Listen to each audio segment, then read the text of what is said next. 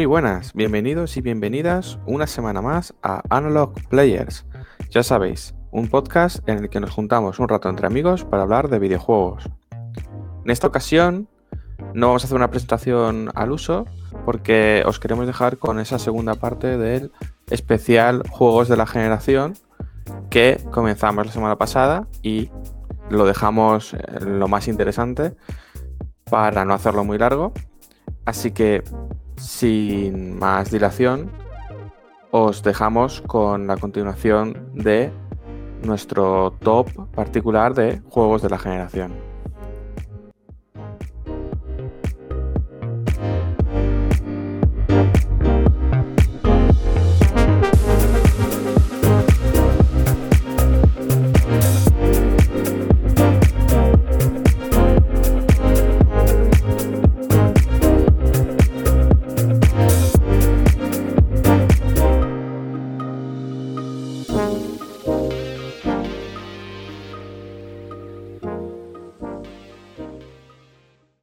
Vale, pues nada, Chimo, sigo con el siguiente. Vale, pues el siguiente para mí es muy complicado, porque seguramente eh, la semana que viene hubiera sido el top 1. Pero como he tenido una lucha interna para saber, al final han sido decisiones alrededor de cuándo lo jugué y cómo lo jugué, eh, que ha sido el top 2. Así que voy allá, top 2. Voy. No sé si, lo, si se, ha, entendido. Se ha entendido, se ha entendido. pero, pero vamos, me sabe fatal hasta ponerlo en el 2, ¿eh? O sea, mm, voy a poner un poco en contexto. Yo no jugué, yo jugué solamente al Good of War 1 de Play 2 y no me gustó mucho y lo dejé. No he dado nunca otra oportunidad a ninguno de, de los otros. Incluso vi el trailer del E3 y vi que iba a salir, no me llamó la atención no le di mucha oportunidad. Vi que ganó el juego del año a The Red Dead Redemption 2 y me quedé, dudo que me guste más que, Red Dead Redemption 2. pues el, Red Dead Redemption ni lo he acabado, aunque tengo buena intención. Y de repente te pones a jugar a War y se no sé cómo sería el anterior, si he visto vídeos y tal, se han reinventado la historia y han hecho una historia distinta que me, que me atrapó y donde vas haciendo un viaje con, con Atreus eh, y Kratos, donde acabas metido de lleno en su mundo y en cómo está hecho. Eh, impresionante. El sistema de combate totalmente cambiado, ya no es un hack and slash, es una especie de Souls con, con y, pierdes y pierdes las famosas eh, no, no me sé el nombre, no sé si me podéis ayudar con, con las armas de Kratos del 3 y del 2, que son... ¿Las espadas del destino son? Las espadas del destino. Y empiezas con, con el hacha Ragnarok, ¿es? No. No tengo que buscar la hacha. Pero bueno, no hace falta para entender, para que entendáis. Eh, jugar con la hacha mola muchísimo. Y los, los enemigos que te vas encontrando y el mundo de Migdar es increíble. Eh, no quiero avanzar mucho porque hay una persona en el grupo que no ha jugado y no quiero comentarle nada ni estropearle nada. porque creo que todo el viaje hasta el final acabas muy metido en, la relación entre, entre, entre Kratos y Atreus. Y no sé cómo no spoilear nada, estoy teniendo mucho cuidado. mucho, mucho cuidado. Te doy unos segundos para que no nos eh, mate nadie, eh, son espadas del caos, ¿vale? no, no, no, si es que no me acordaba, no me acordaba el nombre. No, si lo he dicho yo mal, por eso digo que mm. espadas del caos. Eh, no nos matéis. Pero vamos, que no Fran, no echar de, menos las espadas porque el, hacha está bastante chula. Lo, vas a disfrutar. Luego, los enemigos y que te vas encontrando y los jefes finales son apoteósicos. Los pibes de forma muy brillante. Pero aún así, yo me quedo con el viaje. Con el viaje que haces y con el mundo. Que, por cierto, el mundo principal está súper bien detallado. Tiene mucho, mucho, mucho trasfondo. Y tal vez el principal problema que le veo al juego son los otros minimundos que hay. Que le faltan la grandeza del principal. Sí, Frank, ibas a comentarnos. Sí, te quería, te quería preguntar, ya que has sacado lo de los jefes, la saga es muy famosa, o un punto de distinción de la saga es que el primer jefe es de dejar del culo torcido. ¿En este también sucede así? Mm, Es que el primero, primero, no. Vale, pero vale. el se- segundo que viene muy después del primero, sí. Está muy guapo. Muy, muy, muy guapo. Es más, eh, no te lo esperas. Dices, ¿por qué esto ahora y por y cómo? ya lo verás. Eso, eso es lo que iba a comentar, que así como en los otros God of War es como un, pues eso, un monstruo muy grotesco o algo muy impresionante para decir, es- cuidado que ah, esto es el, el comienzo y, y cosas así es lo que te espera y de aquí para arriba, ¿sabes? Entonces, eh, en este lo que lo hacen es muy bien porque, eh, como dice Chimo, no te lo esperas y no te lo esperas ni, ni, ni siquiera cuando estás en mitad de la pelea porque, porque no es, no es, lo, que hasta el, no es lo que hasta el momento eh, nos tenía acostumbrados, ¿no? La saga. Me estoy acordando de esa batalla y me estoy arrepintiendo de que no estoy en el top 1 ahora mismo. Esto- Sí, sí. porque esa batalla eh, es, eh, la estoy recordando ahora gracias a ti, César, y es, es increíble. y me estoy acordando de, de otros momentos. No sé si quieres comentar algo, Borja, que has levantado la mano. Sí, ¿no? El... Yo lo jugué hace poco, no lo metí en el top porque, claro, como me lo paso en 2021, aunque es un juego de antes, ¿no?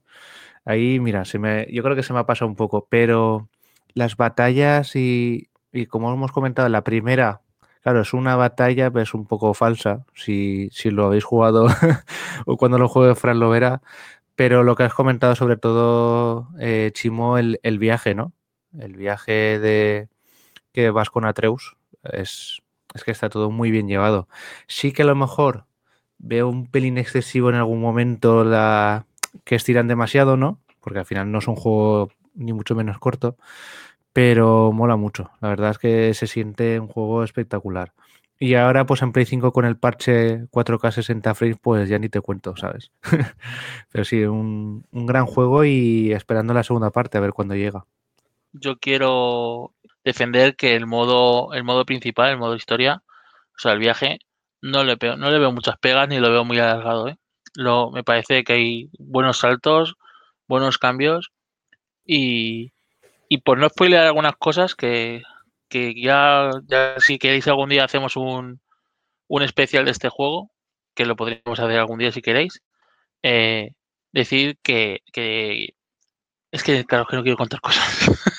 Con mucho cuidado. No, no nos dejes así, ahora tienes que decirlo. Hay momentos donde el juego te va contando historias y son increíbles. Eh, están muy bien. Claro, pero los que habéis jugado entenderéis por qué no quiero decir cómo se cuentan. Y sí, hay que, hay que jugarlo y vivirlo, sí, sí que es verdad. Vale. Entonces, nada, ya no quiero, no quiero, no quiero andar más para no desvelar nada. Pero, joder, es que me estoy acordando de muchas cosas ahora y me sale mal que no esté en el 1. es que estado luchando con el primero muchísimo. Sí, además, eh, me gusta que hayas hecho hincapié en lo de que no te gustó los anteriores, o sea, no te gustó, no, te no conectaste con ellos, porque hay mucha gente que, se, que seguro que se cree que God of War es lo que era antes, ¿no? Que era, pues, como si fuese un juego de recreativa antigua, ¿no? Que metías tu monedita y era pegarme hasta que me maten, ¿no? Algo así. Alguien que se ve un vídeo de God of War sin saber nada de él, igual ve al- a, a Kratos matar eh, esqueletos y matar cosas y dices, esto no me va. Eh, no, o sea, jugar al nuevo porque no tiene nada que ver.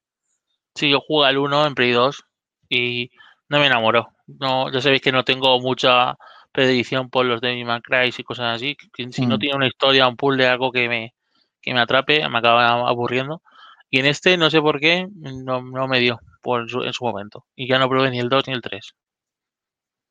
Ya has Pero cumplido, esto- el turno de, has cumplido el cupo de la palabra puzzle para el programa de hoy. Esperemos Sí, el sí. top uno con ganas, a ver que tenga alguno, porque si no te vamos a canear.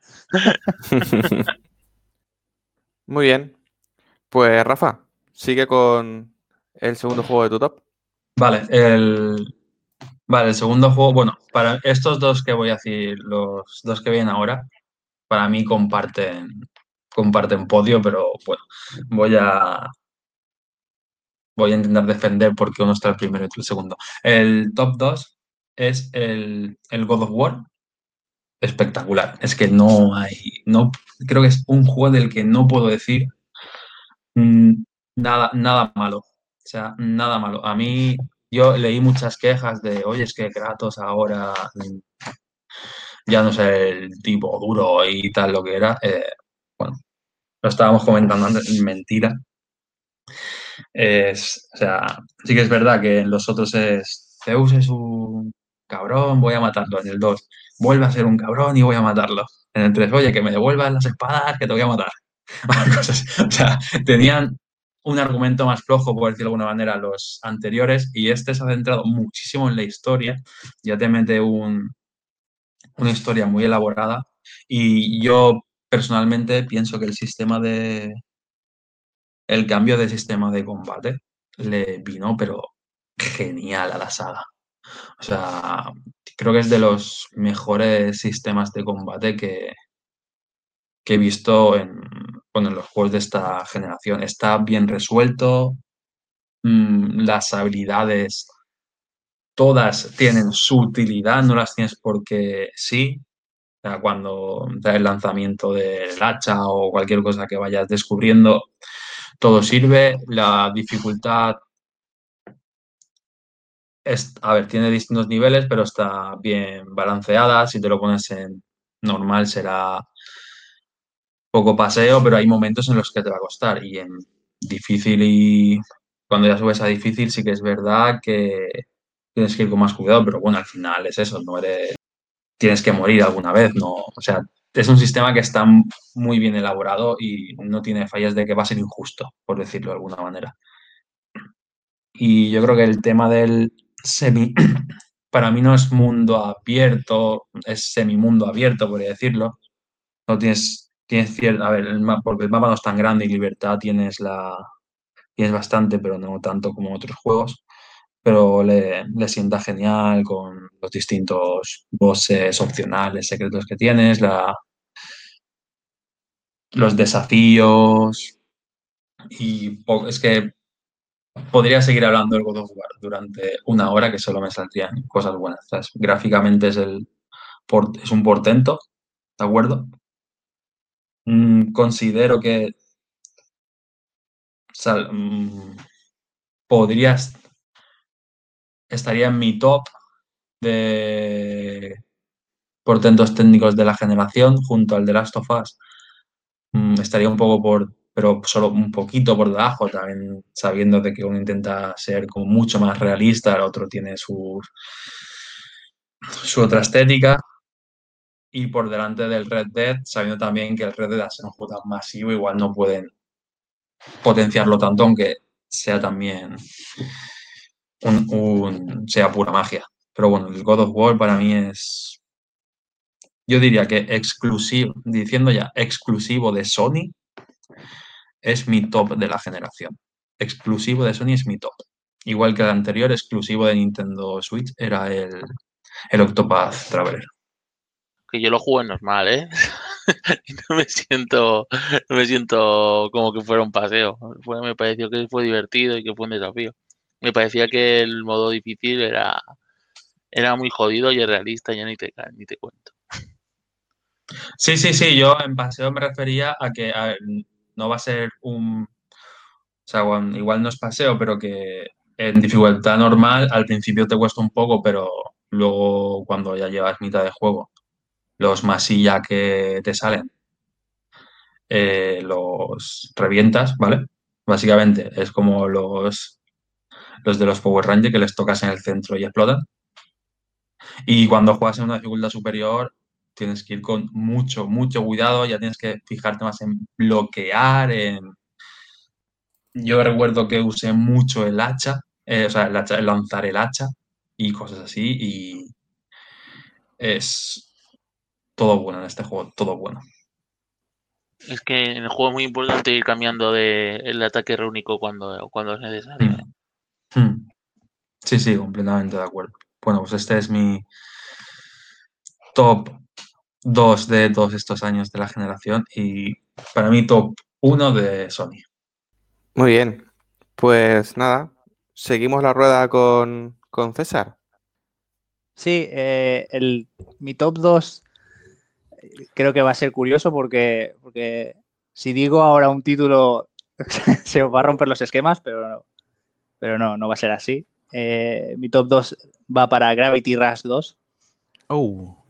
Eh, es una saga que, se, que llegó por sorpresa a Vita, gracias en parte porque fue una consola que a los desarrolladores japoneses les, les ofrecía la, la posibilidad de, de desarrollar juegos más, más comedidos o más baratos que para, una, que para la sobremesa, ¿no?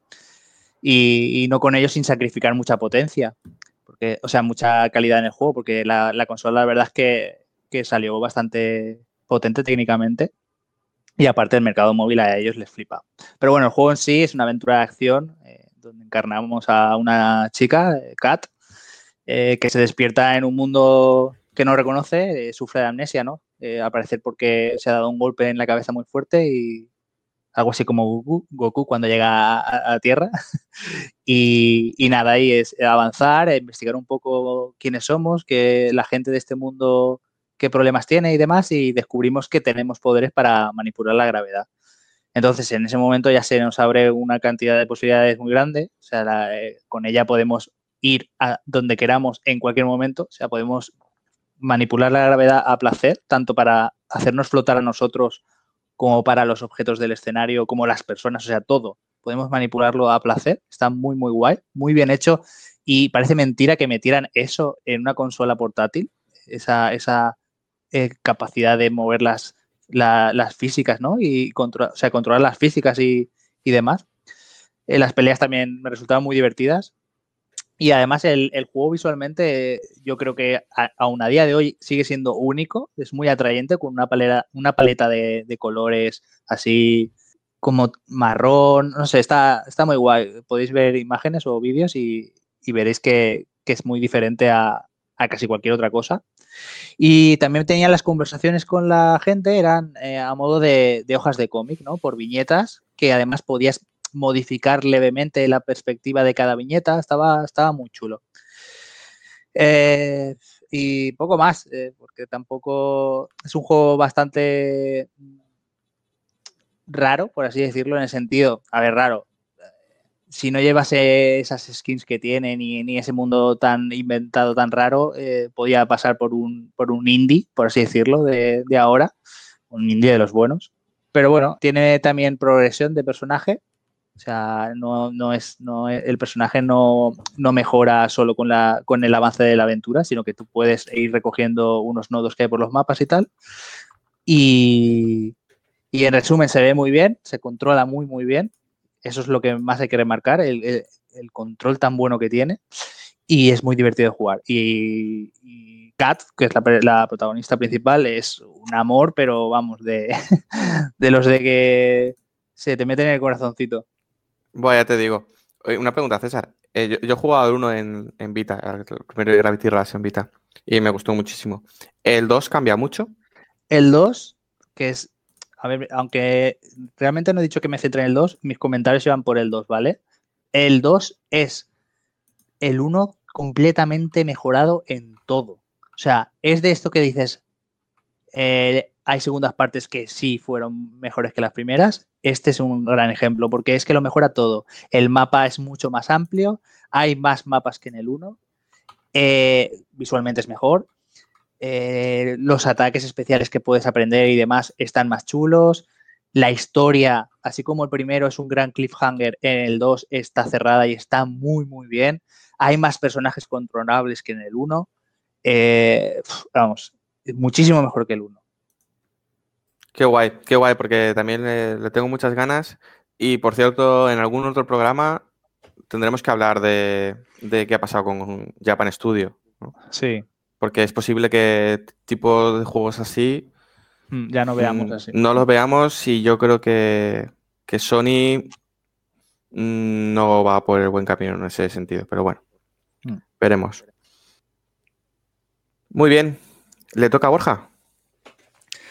Pues nada, a ver, a ver si os sorprende también este juego. Que yo creo que. Yo creo que sí. Redoble de tambores otra vez. Eh, Sonic Mania es el juego. Que está el segundo que voy a nombrar. Y no sé si sois muy fan de Sonic o si lo habéis sido. Yo personalmente sí. Y este juego lo que, lo que hace es eh, retomar los juegos clásicos, ¿no? De Mega Drive. El Sonic empezó tanto en Master System como en Mega Drive. Primero en Mega Drive, el 1, 2 y 3 y el Knuckles. Y eh, luego a partir de ahí, bueno, también sacaron el Sonic 3D, el Sonic CD, que beben de esa, esa filosofía en 2D. Y luego ya a partir de ahí empezaron a, las tres dimensiones, ¿no? Con el Adventure, el, el 1 y el 2, luego Sonic the Hedgehog, que fue un desastre absoluto, con el 15 aniversario. Luego parecía que mejoraban con el Unleashed. Me gustó bastante, las, las zonas de día eran muy buenas.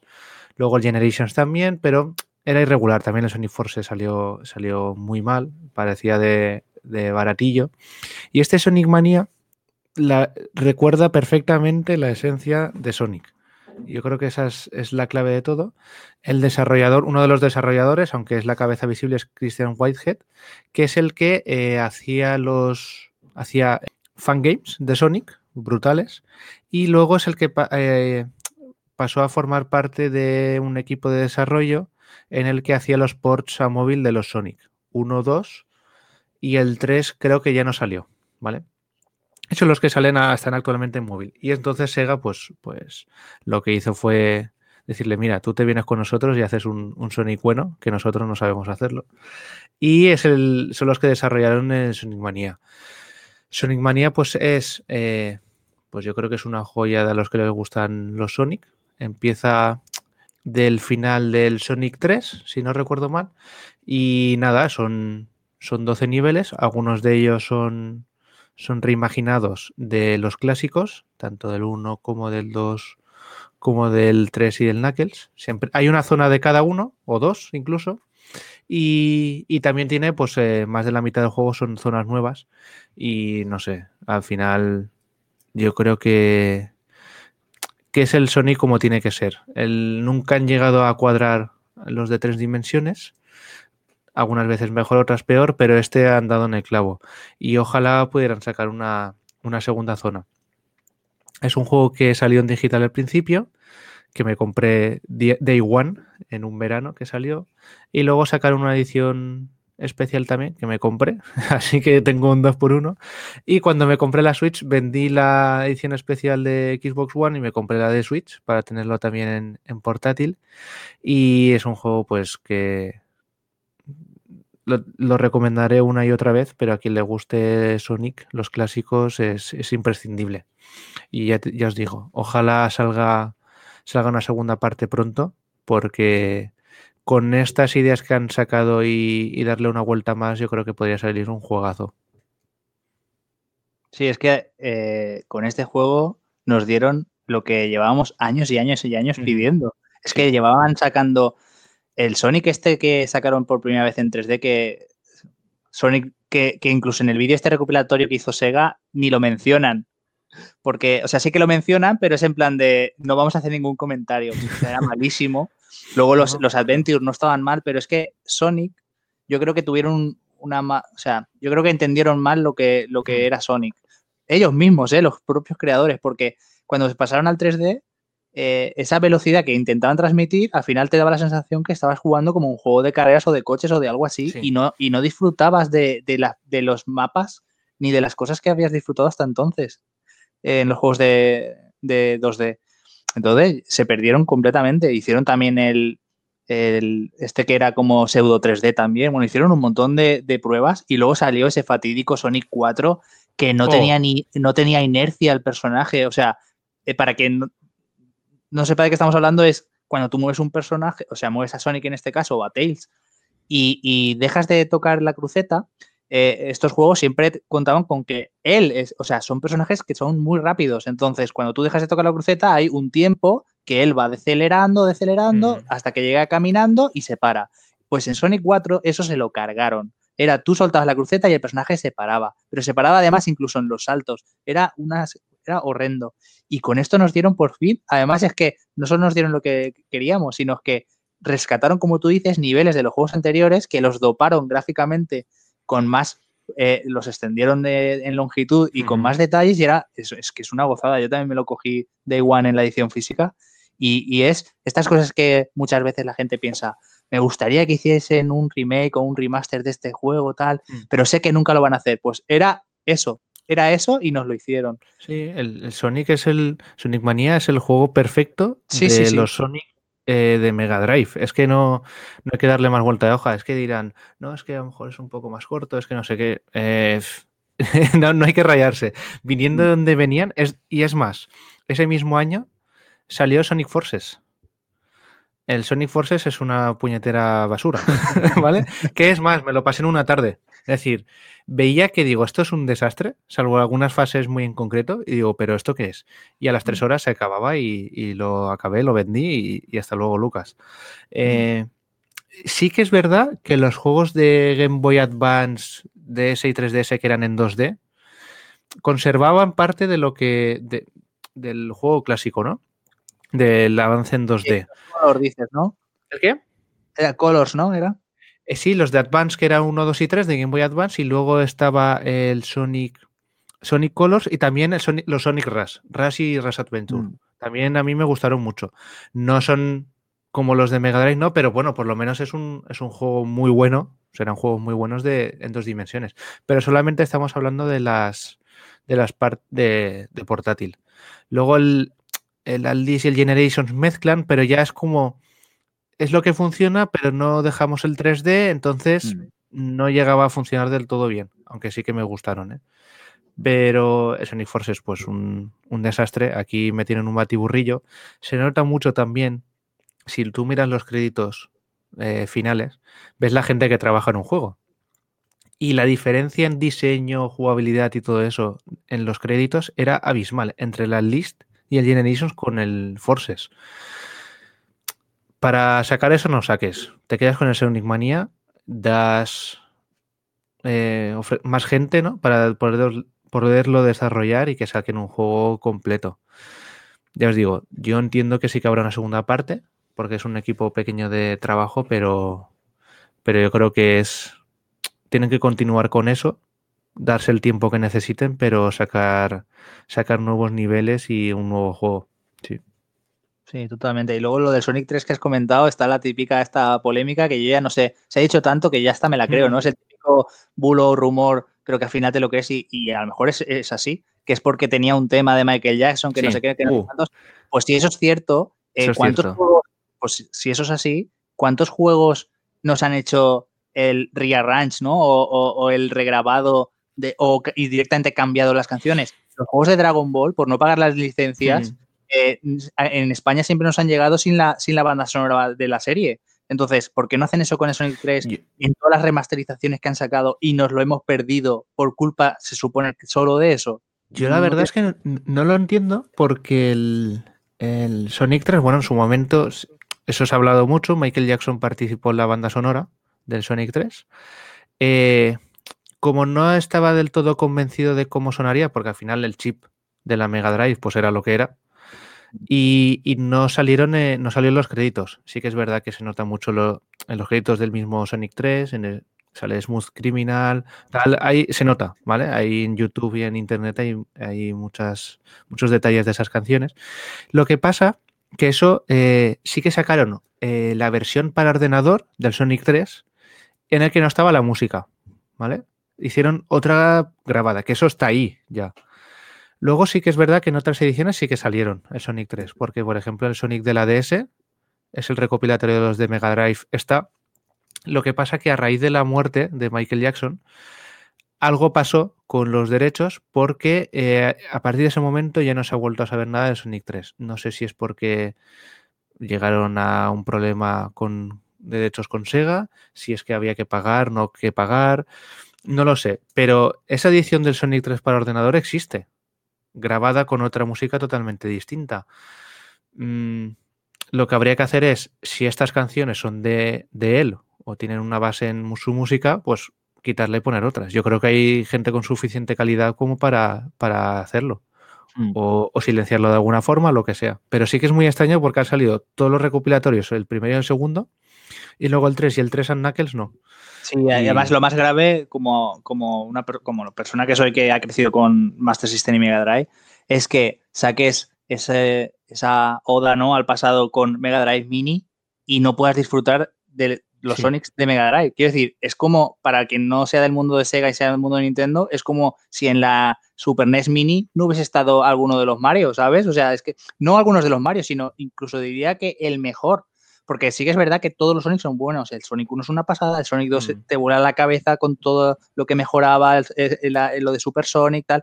Pero es que el Sonic 3 es como redondear todo, Sí. todo, todo eso. Y, y que no esté, a mí me duele mucho, ¿eh? Si lo juntas con el Knuckles ya, vamos, te explota Mm. la cabeza, ¿no? Es un, es, es un fastidio porque la verdad es que se debería poder jugar a los cuatro, ¿no? Si juntas al otro, del tirón, ¿no? Y no sé, es, es muy extraño. Y yo la Mega Drive les- Mini se la regalé a mi hermano también y dices, hostia, es que no está el 3. Es- te quedas con un regusto y nunca han salido a dar explicaciones de verdad de qué pasa con ese juego, ¿no? No, es, es muy extraño, la verdad. Pero bueno, ojalá se pueda resolver, resolver pronto y, y poder jugarlo. Mm. Yo le tengo que dar otra oportunidad a Sonic- a Sonic Manía. No sé por qué, me costó y no le volví a dar. Pero bueno, creo que algún día lo volveré a instalar y lo volveré a probar. Después de todo lo que habéis dicho, claro. Yo igual, eh, digo lo mismo que Chimo. Eh, al 100%. Me, pa- me ha pasado lo mismo. No, darle una oportunidad, hombre. Se la daremos, se la daremos. Yo soy súper fan del primero, muy muy fan. Pero no sé por qué, mm, no, no sé por qué, eh, sí que lo probé, lo llevé a probar. Pero no sé qué me pasó y quiero darle otra oportunidad. Vale, pues me toca a mí ahora. El segundo juego que he elegido es Rime. De Rime no os voy a contar mucho de qué pasa en el juego, ni, ni, ni- ni ir mucho más allá, porque básicamente esto tiene que ser una recomendación a que lo juguéis.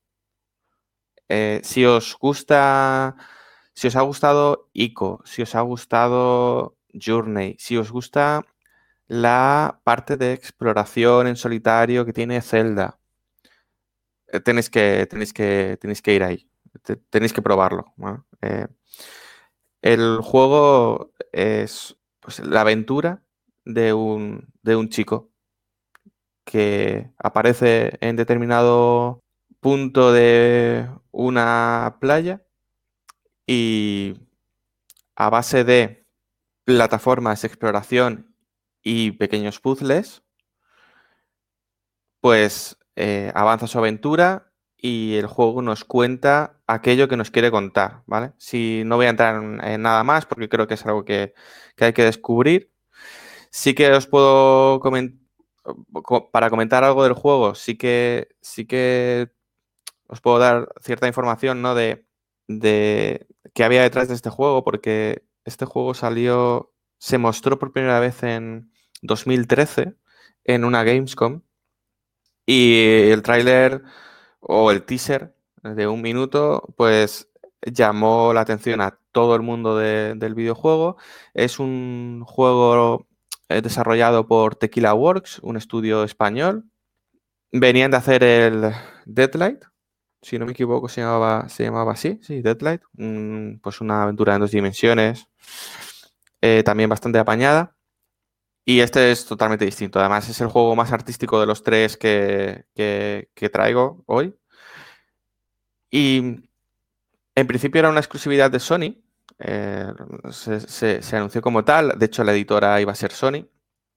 Y mm, de repente se dejó de saber información acerca del desarrollo del juego.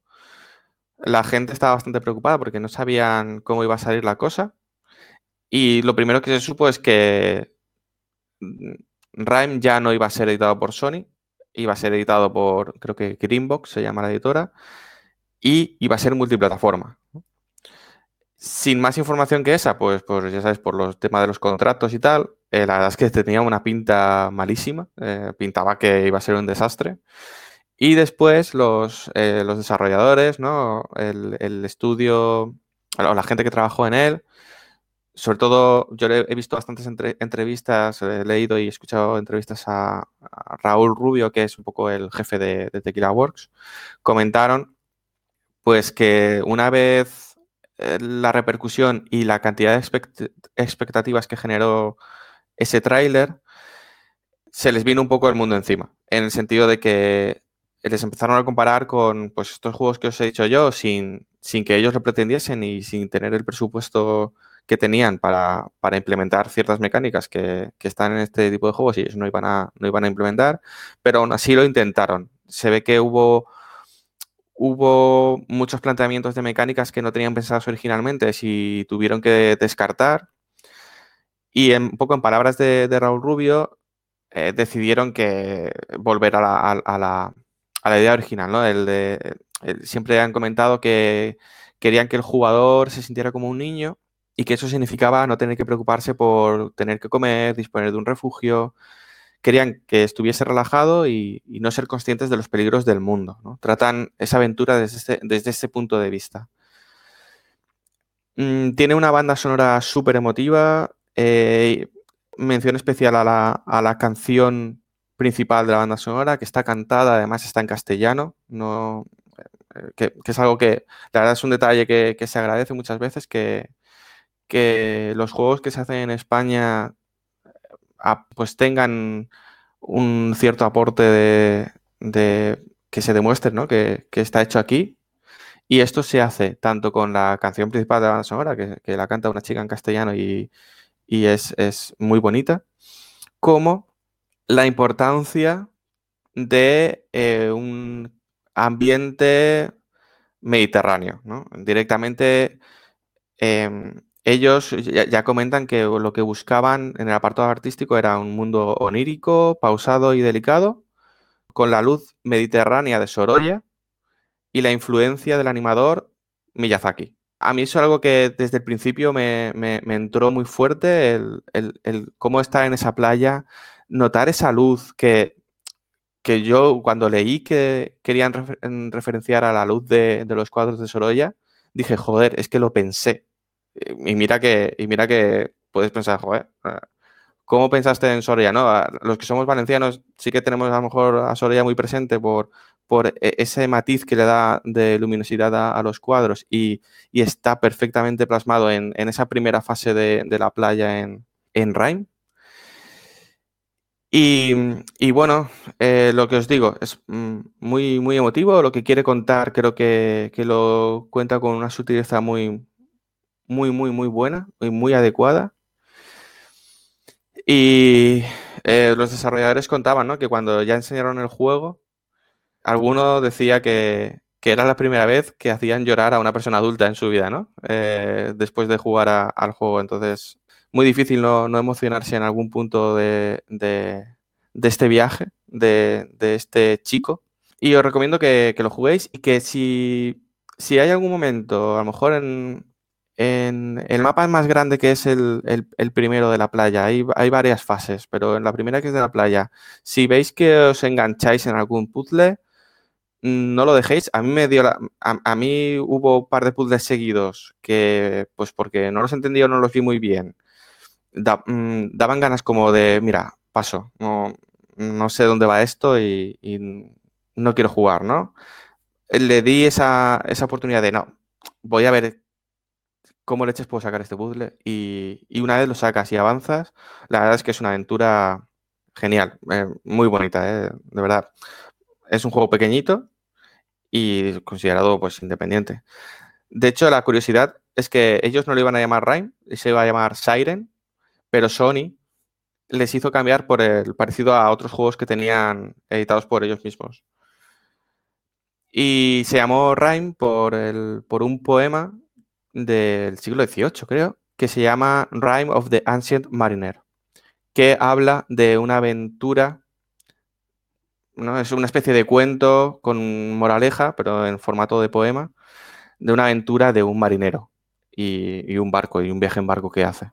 Entonces, una vez juegas al juego, si te lees ese, ese poema, entiendes, a- a, bueno, la referencia, no es que esté basado en el poema, pero entiendes la referencia. Este juego se lo recomendé a, a Chimo, me acuerdo que en una conversación que tuvimos le dije, dale caña que, que- que te va a gustar mucho. No sé si alguno de vosotros lo habéis jugado. Sí, yo lo empecé y me pasé, me pasó un poco lo que, lo que tú comentas. Que al principio, pues no, ¿no? Eh, a primera toma de contacto que empiezas a ver cómo, qué me ofrece este juego y cómo se juega, ¿no? Y sí que me encontré con, con la duda de cómo abro esta puerta o cómo encendía un- un- unas luces y tal. Pero no, no lo he terminado. Pero no lo he terminado en parte por lo que hemos comentado antes de estos juegos más pequeños que, que crees que es más correcto cogerlos en un momento en el que sepas que lo puedes disfrutar, si no del tirón, eh, en, en dos o tres días y, y lo tengo ahí pendiente. Estoy de acuerdo en eso que comentas de jugarlo mejor en, en tres ratos largos. Este juego en tres ratos largos eh, no lo puedes pasar, o sea, lo puedes terminar. Y es de los pocos, pocos juegos que le he dado, no sé si dos o incluso tres vueltas. O sea, que me lo he pasado tres veces. De Rime sí que en su momento, cuando salió y tal, sí que me, apetecía jugarlo y tal. Luego lo he ido dejando pasar y no lo tengo. Pero es un juego de los que está ahí en la recámara. Si lo encuentro por ahí, porque ahora mismo creo que en físico está la cosa complicada. Pero sí que le gustaría dar me gustaría dar una vuelta al juego, la verdad. Y más apoyando, hombre, el- la escena patria, ¿no? Del videojuego, que yo creo que es muy importante este tipo de juegos y, más ahora con el detalle de ponerlo en el top 3 de juegos de la generación no es, no es una cosa de un juego que sea malo, ¿no? Tiene que ser muy bueno y que te emocione. Y creo Sí, que sí. lo hizo. Fue, la verdad es que fue una experiencia. Yo en su día se me pasó por alto, pues, por esto que os digo, ¿no? De que las noticias que salían no, no pintaban nada bien. Luego resulta que el tema este de que Sony no fuera la editora también fue una decisión que tomó el estudio porque necesitaban que esto fuera multi- multiplataforma, necesitaban llegar a- al máximo público posible porque es un estudio muy pequeño. Este juego lo hicieron 18 personas. Yo sí que he probado el juego y tal vez en mi obsesión por buscar coleccionables y, y secretos me estaba estropeando un poco la- lo que era el juego en sí. Entonces Totalmente. cuando, cuando lo, re- lo retome, eh, porque creo que me pasé, no sé cuántos capítulos eran, no, no sé el número, pero creo que sí que me pasé la, lo que es la primera parte porque hay un salto. Lo voy a jugar con la intención de, de disfrutar la historia. Porque, claro, eh, tiraba mucho para atrás, buscaba todos los objetos y creo que igual así no se disfruta tanto. No sé si me equivoco, Fran. Estás, eh, se has dado en el clavo. Yo creo que hay que disfrutar la historia y luego, si te ha gustado la historia, se vuelve a hacer y buscando los, los coleccionables. Estoy totalmente de acuerdo. Si te empiezas a buscar coleccionables, sobre todo en el primer mapa, que es el más largo, Claro, yo estuve así. sí, Estuve puedes muchas caer. horas, Mm. muchas horas. Y dije, pero bueno, Mm. que Sí. igual lo saqué todos, no lo tengo claro, pero, pero me parecía que iba muy lento todo. Perfecto. Hemos terminado esta segunda rondita. Y vamos ya con la última. Ahora viene Sí. lo gordo. Ah, Vamos, vamos, exacto. Chimo, a ver. Sí, ahora empezamos con el top 1, aunque ya sabéis que, que el top 2 mío para mí casi es el 1, es una mezcla ahí. Y creo que, voy a, como lo he hecho con los otros, voy a hacerlo. Top 1. Eh, creo que este ha llegado al número 1 por cuando llegó y para lo, por lo que implica el resto de juegos de la saga. Y es en Uncharted 4 el desenlace de un ladrón. Así que alguien ha ganado su pequeña porra conmigo. El motivo está claro. O sea, yo compré la Play 4 a César, que se había conseguido, había conseguido la, Pro.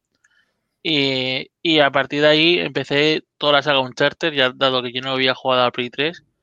eh, empecé con el Collection, luego el 4 y luego el, ya había salido, o a los pocos meses había salido el, el juego expansión eh, que ahora mismo no me sale el nombre. Voy a girarme, lo voy a mirar en la estantería y os lo digo. El legado perdido. The Lost Legacy. El legado perdido. no, que no.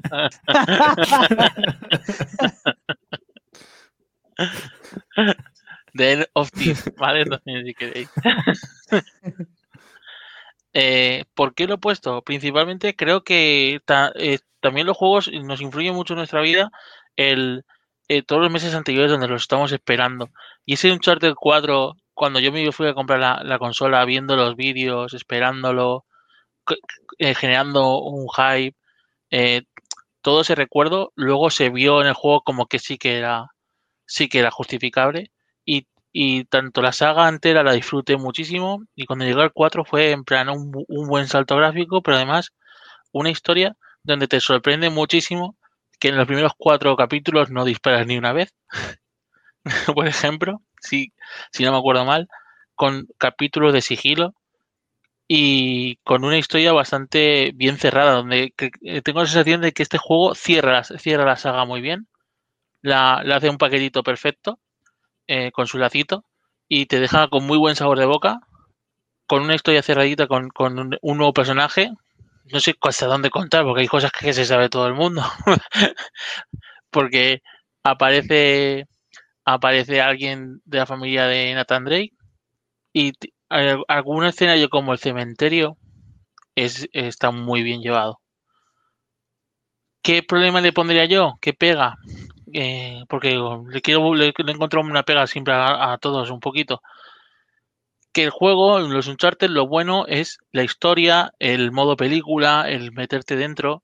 Y esos capítulos que tiene mundo abierto, a mí me sacaron totalmente. En los que coges el coche, eh, se ve perfecto, se maneja bien el coche, mola todo, pero la sensación de salir de, de esa intensidad que es un Uncharted, de estar metido en una película de acción con, con una historia, con puzzles, eh, yo no necesitaba que estuviera abierto el camino tanto. No sé si a vosotros os pasó, a los que jugasteis a Uncharted 4. Y lo meto eh, como top 1 por encima de God of War, aunque yo creo que God of War podría estar por encima, por lo que representa todo ese año jugando a un Uncharted tras de otro, eh, que me marcó, pues creo que fue 2016 entero o 2017, y lo disfruté como un enano. Fue como, y todo ese previo anterior, ¿sabes? El esperar, el ver los vídeos, el emocionarte, todo eso que, que yo entiendo que no está dentro de lo que es la valoración del juego, pero sí que te influye mucho. ¿Alguien más quiere comentar? Porque yo jugué ya que todos los de aquí hemos jugado Uncharted 4, pero Eh, he de decir que no he jugado ni el primero. Lo tengo pendientes. pues, pues menos mal, porque yo creo que no he spoileado casi nada, como lo he comentado. Me he silenciado durante 30 segundos, he de decir.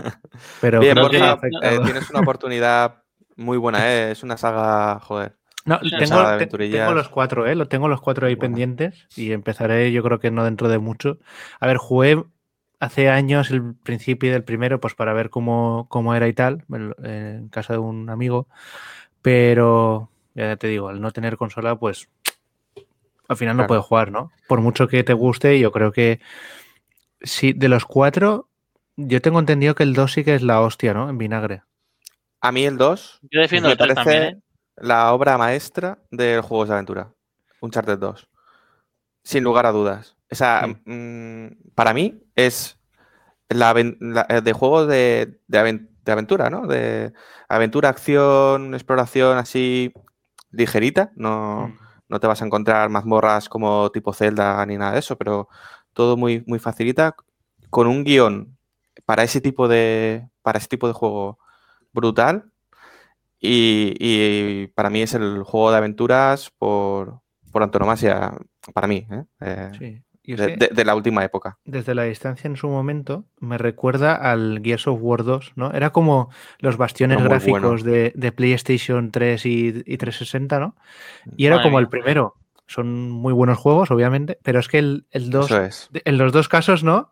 Sí, Yo que juego al, Gear- al Gears of War 2, sí. te estalla la cabeza, ¿no? Y eso lo, yo lo veía desde la otra parte de que, joder, el Uncharted 2 era la hostia en vinagre también, ¿no? Se juntaron las secuelas en lo más alto. Y, Tal creo, y eso es cual. lo que me.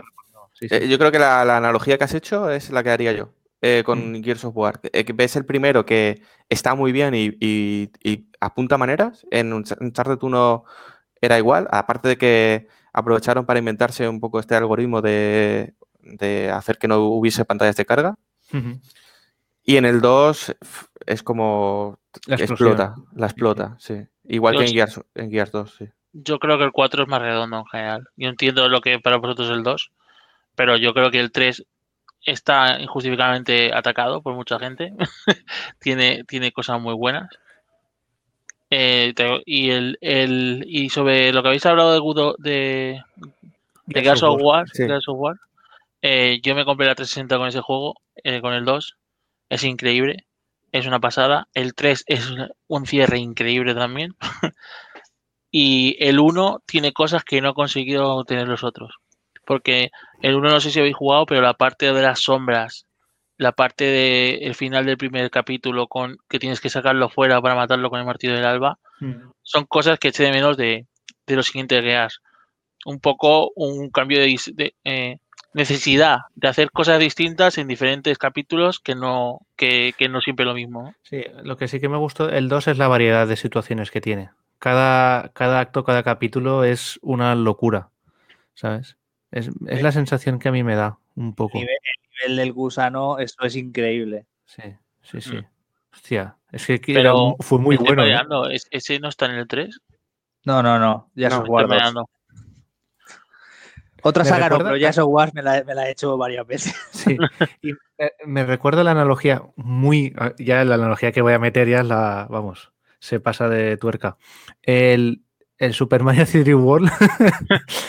de en cada fase, cada capítulo, la, la variedad de situaciones en el que cada cosa es distinta y te hace seguir más, ¿no? Eh, no tiene nada que ver, pero lo- a lo que me refiero es que eh, cuando ves a los diseñadores eh, de forma tan lúcida, ¿no?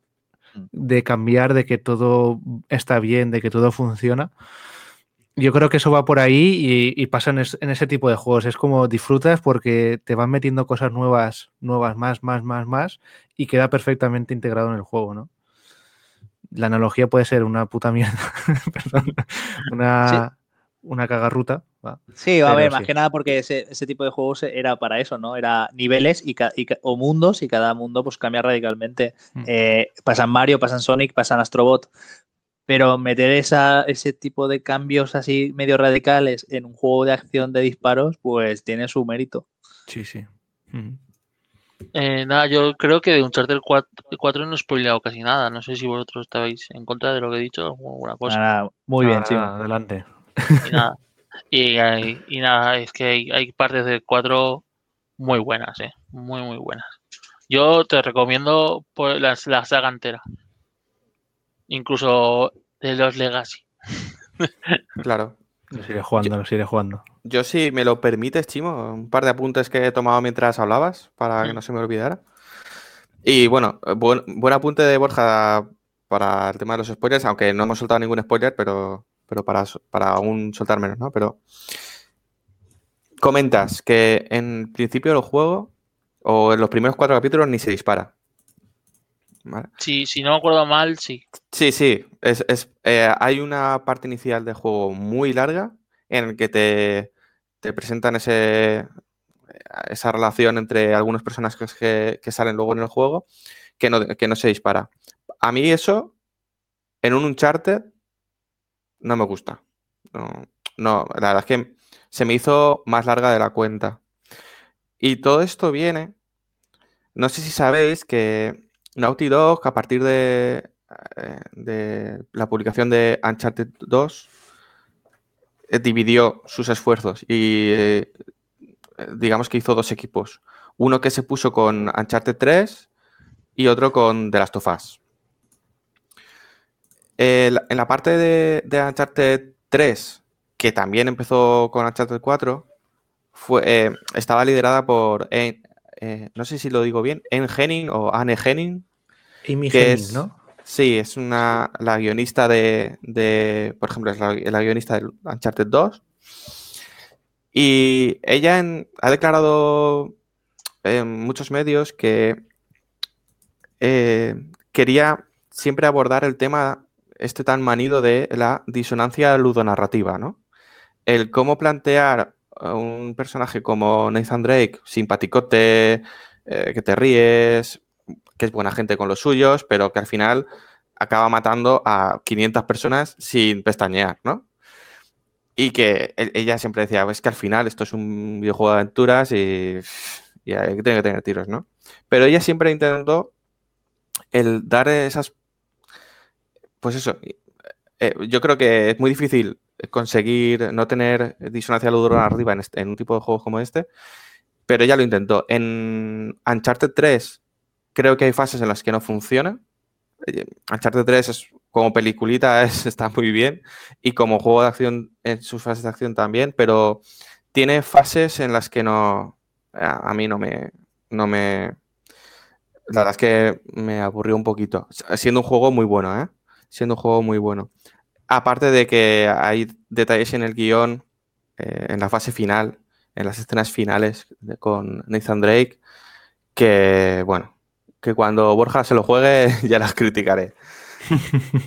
eh, entonces, ¿qué pasa con Uncharted 4? Que ella quería seguir todavía profundizando más en ese, en ese aspecto. Y por eso hay much, mucha parte del juego sin, sin, sin tiros. Sin tiros o con mucho sigilo. Y hay zonas en las que el sigilo está medianamente apañado y otras en las que sobra, sobra totalmente. Porque no es un Uncharted. Uncharted no era, era un sigilo mmm, pues relativo, ¿no? Muy concreto, en algunas partes muy concretas. En el 2 te pintan un sigilo al principio del juego muy justificado, ¿no? Oye, pues si te vas a meter de noche en un templo vigilado por no sé cuántos soldados, pues normal que lo hagas con sigilo. Pero si estás en mitad de una isla tropical, a lo mejor no necesitas tanto, tanto sigilo. Por esa parte no lo sé. ¿vale? Y, y, es un poco lo que, lo que a mí me sacó un poco al principio. Recordad que a mitad del desarrollo de Uncharted 4 llegaron, creo que fue eh, Bruce Strelly y, el que ahora es el copresidente, Neil Druckmann, y cogieron el juego y dijeron, llama a los actores que vuelvan a venir. Y salió del proyecto en Henning. Entonces, yo sí que noto en Uncharted 4 mmm, esa, ese volantazo que se dio. Algo que si, si lo, lo, comparas con, con los de Last of Us, sí que ves muy clara la idea y ves que van con esa idea hasta las últimas consecuencias. En Uncharted 4 veo, veo algún volantazo en ese sentido. De todas formas, pues a lo mejor después de Uncharted 2 para mí es el que más me gustó. En la parte del cementerio que has dicho me parece lo mejor del juego y que y precisamente es lo más Uncharted de, de, de la saga. También me sobró el mundo abierto en alguna parte de, de, del juego y curiosamente le, vino muy bien a The Lost Legacy, ¿no? Al, al, legado perdido. Legado perdido que es, te cuento una historia lineal, llego a cierto punto, te dejo que hagas todo lo que quieras en mundo abierto, como si no quieres hacerlo, mm, me da igual, lo puedes hacer o no. Y luego te llevo al final, también de forma lineal, está bien. Me, me pareció que fue una buena aplicación del mundo abierto en esa, en esa expansión. En, en el juego principal, a mí me, me pasa como a Chimo. Yo es que te quiero defender, ya sé que a ti no te ha gustado, pero quiero defender. En el Lost Legacy, las partes lineales es lo que me parecen súper juego. a mí lo, es que no. Eh, y eso que el mundo abierto está bien, pero no te, te saca de esa intensidad, de, de, de, esa, de ese modo película. Y es más, cuando vuelve el, el, el, el, esto lineal, que te pones a escalar X cosa en los Legacy, las pistas, todo es una pasada. Es una maravilla. No, tranquilos que estoy intentando que no se sepáis de qué va. ¿vale? Y, y, quiero defender, y creo que, que te mete un poco en, en, situación los primeros cuatro capítulos de un Charter 4 en el personaje, en sus motivaciones. Y entiendo que un charter no es caminar y andar y hablar, pero a mí me gustó. Yo creo que era necesario. Sí y creo que le queda bien. Le... Todos estos cambios de proyectos seguramente no le vinieron bien porque al final no tiene la idea de alguien, o sea, de un, de un, equipo. Fue una mezcla de cosas y siempre viene mal. Porque al final no tienes ni la visión de uno ni la del otro, Mm. ¿sabes? Sí, yo para, para que lo entiendas tú y sin, y sin destripar nada, esa parte inicial, pues me sobró. Y luego hay otras partes como escenas en un sofá que me, me encantaron, ¿no? Eh, y para que veas que hay, hay- algunas partes que sí en- entiendo que, que no sea todo tiros y saltos y otras que no, ¿no? Simplemente es lo que os quería comentar. No sé si tú opinas lo mismo, Chimo o César. Sí, a mí me pasó. Está mal que yo hable de este juego porque no lo he jugado. Solo lo jugué en tu casa un rato. Y, pero ese rato que lo jugué me transmitió precisamente eso. Para alguien que ya había jugado los tres primeros, ese inicio tan lento a lo mejor mm, creo que no es la mejor de las, la mejor de las decisiones. Creo que tenía que haber sido un inicio más, más bomba, ¿no? Más explosivo y luego ya me metes el, pues lo que tú dices, ¿no? La escena del sofá o- y escenas más relajadas de conversación y tal. Eh, pero bueno, cuando lo juegue seguro que me mejorará la imagen de él, sobre todo de la que tengo del 3, porque yo el 3 es un juego que fue el primero y único Uncharted que se podía jugar con gafas 3D.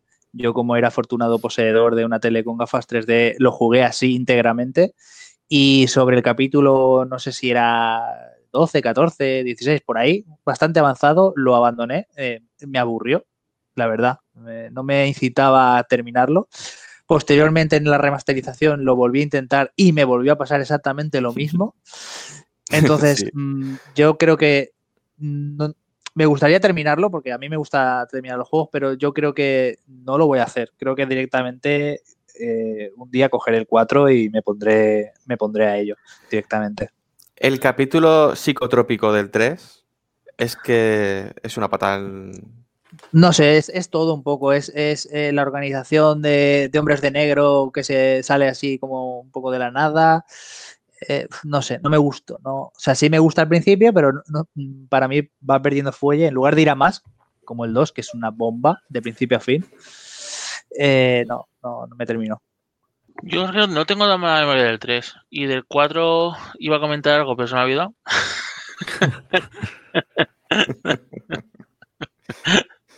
pero creo que era sobre todo la parte de, sigilo que habías mencionado que te sobraba un poco a veces. Creo, yo también creo que está bien llevada. Creo que me gusta. Vale, ya me acuerdo un poquito. Hay una parte donde, donde a veces estás caminando en zonas que me parece maravilloso la cantidad de relaciones o, o pequeños guiños donde puedes coger una manzana, puedes hablar con un mercader, que me gusta mucho. Es una chorrada muy grande, pero esos momentos también me parece que están bien, bien logrados y bien conseguidos. Y Borja, a jugar a la saga. Cuanto antes Sí, mejor. sí, no, yo ya tengo ya aquí anota- anotados los juegos y este, Uh, vamos, lo te tengo ya ahí. Te voy a poner como principal tarea y yo la mía va a ser de las sofás. Ahí. Hombre, Vale. eso sí, eso sí. Tienes otra tarea por ahí, no se te olvide, que es Into the Bridge, ¿eh? Acuérdate. Y, y- y quería dejarlo para el final, pero bueno, ya que eh, lo habéis nombrado las tareas, el Breath of the Wild no lo he empezado. Así que la Pues a porra del principio se ha ido al Tengo, garete. ten- tengo entendido que hay horas ahí. Es que voy a esperar a Semana Santa que tengo vacaciones una semana y ahí lo empezaré con gusto y con tranquilidad. Que si no, no, no me apetece jugarlo. Muy bien, pues ahora creo que le tocaba a César, si no me he descontado. Sí, Sí, pues aquí viene, aquí viene la que la, sí, la que la mató, porque yo estaba deseándolo porque ya eh, en chat interno y demás, y lo que hemos visto en la porra, teníais todos muy claro cuál iba a ser mi goti. Así que, bueno, mi goti, perdón, en mi juego de la generación, pues en mi juego de la generación no es ni nada más ni nada menos que Nier Automata. Wow. Ah, Sí, sí. eh, he de decir, antes de meterme en harina, que eh, si es posible en nuestro siguiente programa voy a hacer un análisis de Persona 5 Royal y de la saga en general y ahí daré los motivos eh, de por qué no está en, mi lista de juegos de la generación. Así que quien le interese lo va a tener ahí. Nier Automata, vamos para allá. para mí es el juego perfecto, o sea, es una mezcla perfecta. Desde que probé la demo me transmitió unas sensaciones de calidad y de diversión y buen hacer que hacía tiempo que no notaba en un juego. Es un juego que entra tanto por los ojos como por los oídos. Eh, tiene un arte que aunque es un poco sobrio, la paleta de colores es así tipo sepia, es súper atractivo y, tiene un ritmo que hace que, que, te olvides que estés en el salón de tu casa o donde lo juegues. Porque ahora ya estás en PC también y demás, o sea, donde lo juegues hace que te olvides, te metes completamente dentro. La exploración mola, los combates molan muchísimo, son tremendamente satisfactorios y los personajes, vamos, los personajes son carismáticos, ¿no? Lo siguiente, tiene tres personajes principales, a cada cual de ellos eh, mejor que el anterior, y tiene antagonistas muy buenos, que eso es muy importante, tanto en los juegos como en los libros, como en las películas. Siempre es bueno que una historia tenga un buen antagonista. Y este tiene muchas cosas por ofrecer. Es un juego que la mayoría de tiempo estás jugando como si fuese un David McRae, eso es cierto. Eh, cámara tercera persona y pegando espadazos y disparos. Eh, pero de repente te da momentazos que se transforma en un juego de, naves, de navecitas eh, antiguas, o en otro momento eh, pasas a ser un virus informático que está hackeando una base de datos. Es, una, es una fricada japonesa muy, muy interesante. Y el tema de la historia es la bomba. El tema de la historia trama tema, o sea, trata temas desde la futilidad humana, eh, la creación, eh, la robótica, te plantea preguntas de si las inteligencias artificiales eh, son almas o si una inteligencia artificial o un robot no puede procesar los sentimientos humanos, ¿por qué hay un, un grupo de robots que han formado una sociedad, un poblado? ¿Por qué algunos temen a la muerte? es una auténtica pasada. La cantidad de detalles secundarios, aparte de, las, de estas tramas principales, la cantidad de detalles secundarios que tiene el juego es una locura. O sea, podéis ver vídeos en internet recopilando casi 100 detallitos que se te podrían pasar por alto. Eh, y bueno, como he dicho, son tres personajes principales y la historia principal, o sea, el juego además eh, pone eh, como un lazo, ¿no? A todo esto todo este buen hacer poniendo tres historias, ¿no? Una para cada personaje principal. Primero jugaremos la de un personaje, eh, nos pasaremos el juego, entre comillas, y tendremos otra, otra historia eh, con... O sea, es la misma historia en esencia, pero vista desde los ojos de otro personaje. Nos pasaremos el juego y pasaremos al tercer personaje. Mucha gente se quejó de esto por el tema de que si podía ser repetitivo, para mí no lo es. Cada personaje es un mundo y cómo vive las cosas y cómo la y su manejo es diferente. Así que para mí eso es chapó. Y además, cuando terminas todo eso, eh, los mm, cabritos, por así decirlo suave, eh, hacen que te estalle la cabeza con una escena de créditos finales interactiva que es una auténtica locura. O sea, eh, sin hacer spoilers, tienes que pelear, por así decirlo, con todos los prácticamente toda la gente que está involucrada en el juego. Los créditos son bastante largos, pero ya digo, es como un juego en sí, solamente los créditos. Y, y, es, y está tan loco eso que hace que, que, no te da tiempo a asimilar las sensaciones que te, ha, que te ha transmitido todo el viaje anterior, ¿no? Se asegura que lo vayas a tener presente en días posteriores y, y mucho tiempo después. De hecho, aquí está. Eh, no recuerdo cuándo salió este juego, eh, la fecha en la que salió, pero aquí lo tengo en el top 1. Eh, algo que se suele, que suele, que suelo yo decir en los foros por los que me muevo, ¿no? Cuando la gente, pues, cuando ha ido saliendo las sucesivas reediciones, pues a lo mejor pregunta, ¿no? Gente que no ha jugado, ¿lo recomendáis? ¿Qué tal está? ¿Qué tal se juega tal?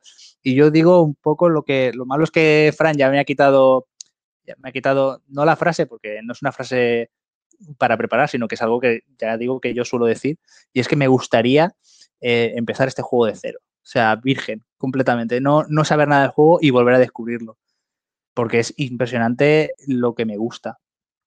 Eh, así que nada, por todo esto y muchas cosas más que tiene que ofrecer este juego, eh, Nier Automata es sin duda alguna, mi juego de la generación. Y de los mejores juegos que he jugado nunca. Ya sabes, Frank, que yo siempre te lo estoy ahí Sí, sí, sí, sí. recordando de tienes que jugarlo, tienes que jugarlo. Sí, y- sí, sí. Incluso que quede que conste en acta que le amenacé de retirar mi palabra y mi amistad hasta que no lo jugase. Hostia, Cierto. Y seguro sí. que con toda la razón. Seguro que con Sí, toda sí. la razón. Ya sabes que tengo mi, eh, mis manías. Y teniendo en la estantería el Nier original, quiero Mm. jugar antes al Nier original que al Nier Automata. Creo que me has comentado que son perfectamente jugables en, en- en cualquier orden, ¿verdad? Sí, de hecho, eh, Nier no es eh, eh, como juego, no es el, pri- el primero de esta gente. En PlayStation 2 tuvimos los Drakengard, Eso es. que, que también comparten ciertas cosas del lore y demás. Pero vamos, yo jugué, yo jugué a Automata sin haber jugado al Nier original y, y no he echado en falta nada. Es que, es que el juego te ofrece tanto y las historias, porque ya no es la historia principal, es que las historias que te cuenta son tan, tan tienen entidad por sí mismo y son tan concluyentes que, que no, no, no- no sientes que, ostras, qué mal he hecho en no jugar la primera parte. Ya, ya. Además es que aquí con Nier Automata juntas a Yoko Taro y Platinum. Sí, sí, sí, sí. Que puede salir mal, ¿no? sí, sí. No, y también comentar que el, el Nier va a salir remasterizado con una versión es. 1. punto infinito, Sí. con muchos nú- números, que va a salir el mes que viene. Entonces Ojo. también es, es buena oportunidad esa. Sí, Ojo sí. porque es la versión japonesa. No Sí, es el claro. Nier que salió en Europa. Entonces, para un europeo, si no se ha importado el juego ni nada, será un juego nuevo. Hmm. Oh, pues ya sabes, Fran, el Nier, el Yo- autómata y ahora este. Me quería tirar a me quiero tirar a la piscina haciéndoos una propuesta. ¿Qué os parece que cuando se den las circunstancias hacer, hacer una run de Nier en streaming? Sí, sí, yo me Yo me apunto apunto, para de cabecísima. Tengo el autómata, el GOTI, el Game of the Georgia Edition este. Mm. Lo tengo ahí también. Eh, Tengo los Uncharted, los, tengo todo, en la recámara tengo muchos juegos que iré pasándome, pero, pero sí, Pues- el Nier también me llama mucho la atención desde hace mucho tiempo. Sí. Pues habrá que, habrá que indagar o ahondar en esa idea en algún momento. Lo haremos, lo haremos. Tranquilidad. Habrá que hacerse con una capturadora para la Play 3 y, y yo al Nier juego. Además, me han dicho que es un poco durillo porque hay bastante texto y está en inglés. Pero Está muy bien. entiendo que se No vamos. Ah, sí, y si vemos que se nos atraganta, cambiamos al, al remake y ya está. Claro. Sí. Muy bien. Pues nada, Borja, tírale.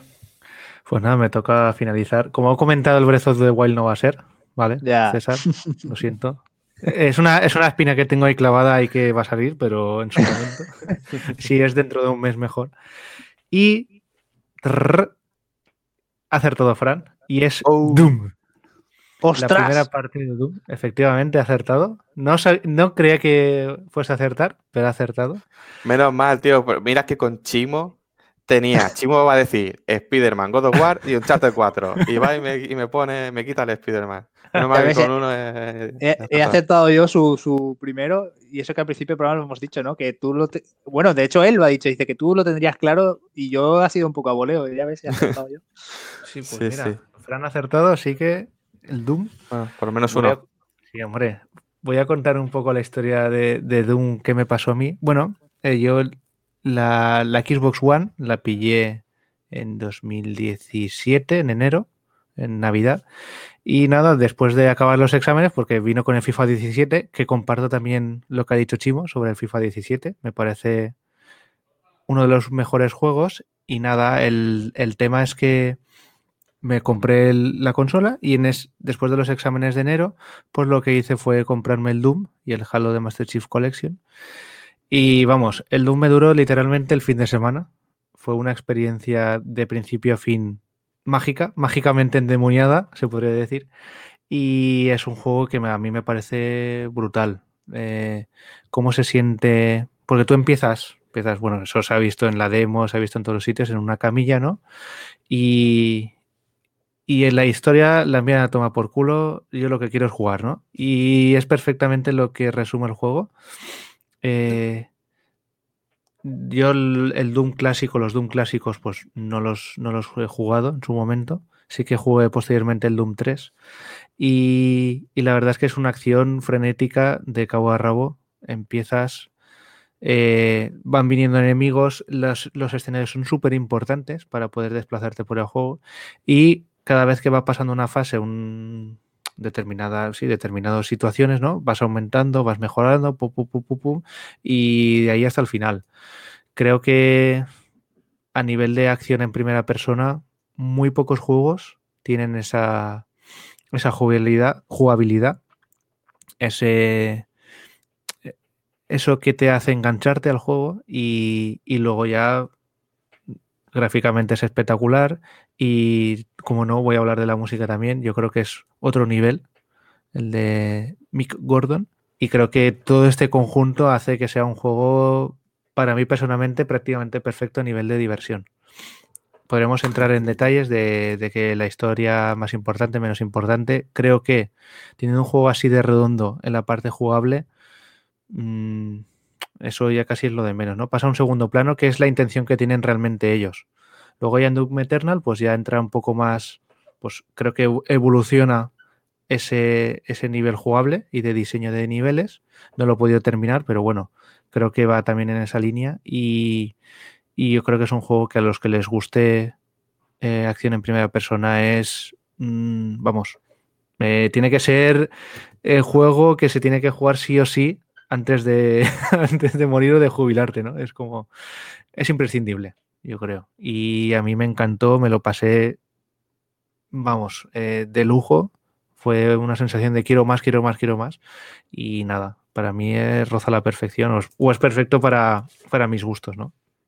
Sí, yo lo pongo de ejemplo, que ya sabéis que no es mi género favorito. De hecho, los shooters no suelo jugarlos pero Doom sí me llamó muchísimo su propuesta que tenía de jugar a juegos originales, o sea, eh, como eran originalmente los shooters, ¿no? Ese Wolfenstein 3D y ese, y ese Doom clásico, ¿no?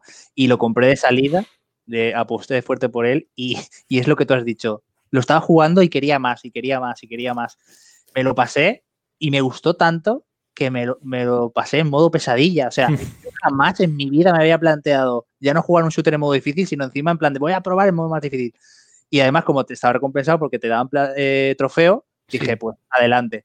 Y es, es muy, muy, muy bueno. Ya digo, a mí no me gustan los Call of Duty, no me gustan los. O sea, es que no me gusta disparar en general, no me llama atención. Pero es que este juego en, sí, el explorar la, la, las montañas, ¿no? Las naves, no sé qué, los demonios, está muy, muy guay.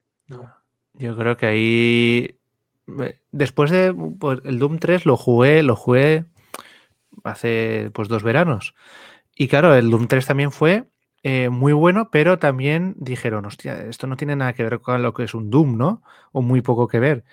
Y, y si le llamaras Doom, eh, Doom 3, no le llamarás Doom 3, ¿no? Si fuese otro, también sería muy bueno, pero este Doom de 2016 es el que resume perfectamente la esencia de Doom en los tiempos de ahora, ¿no?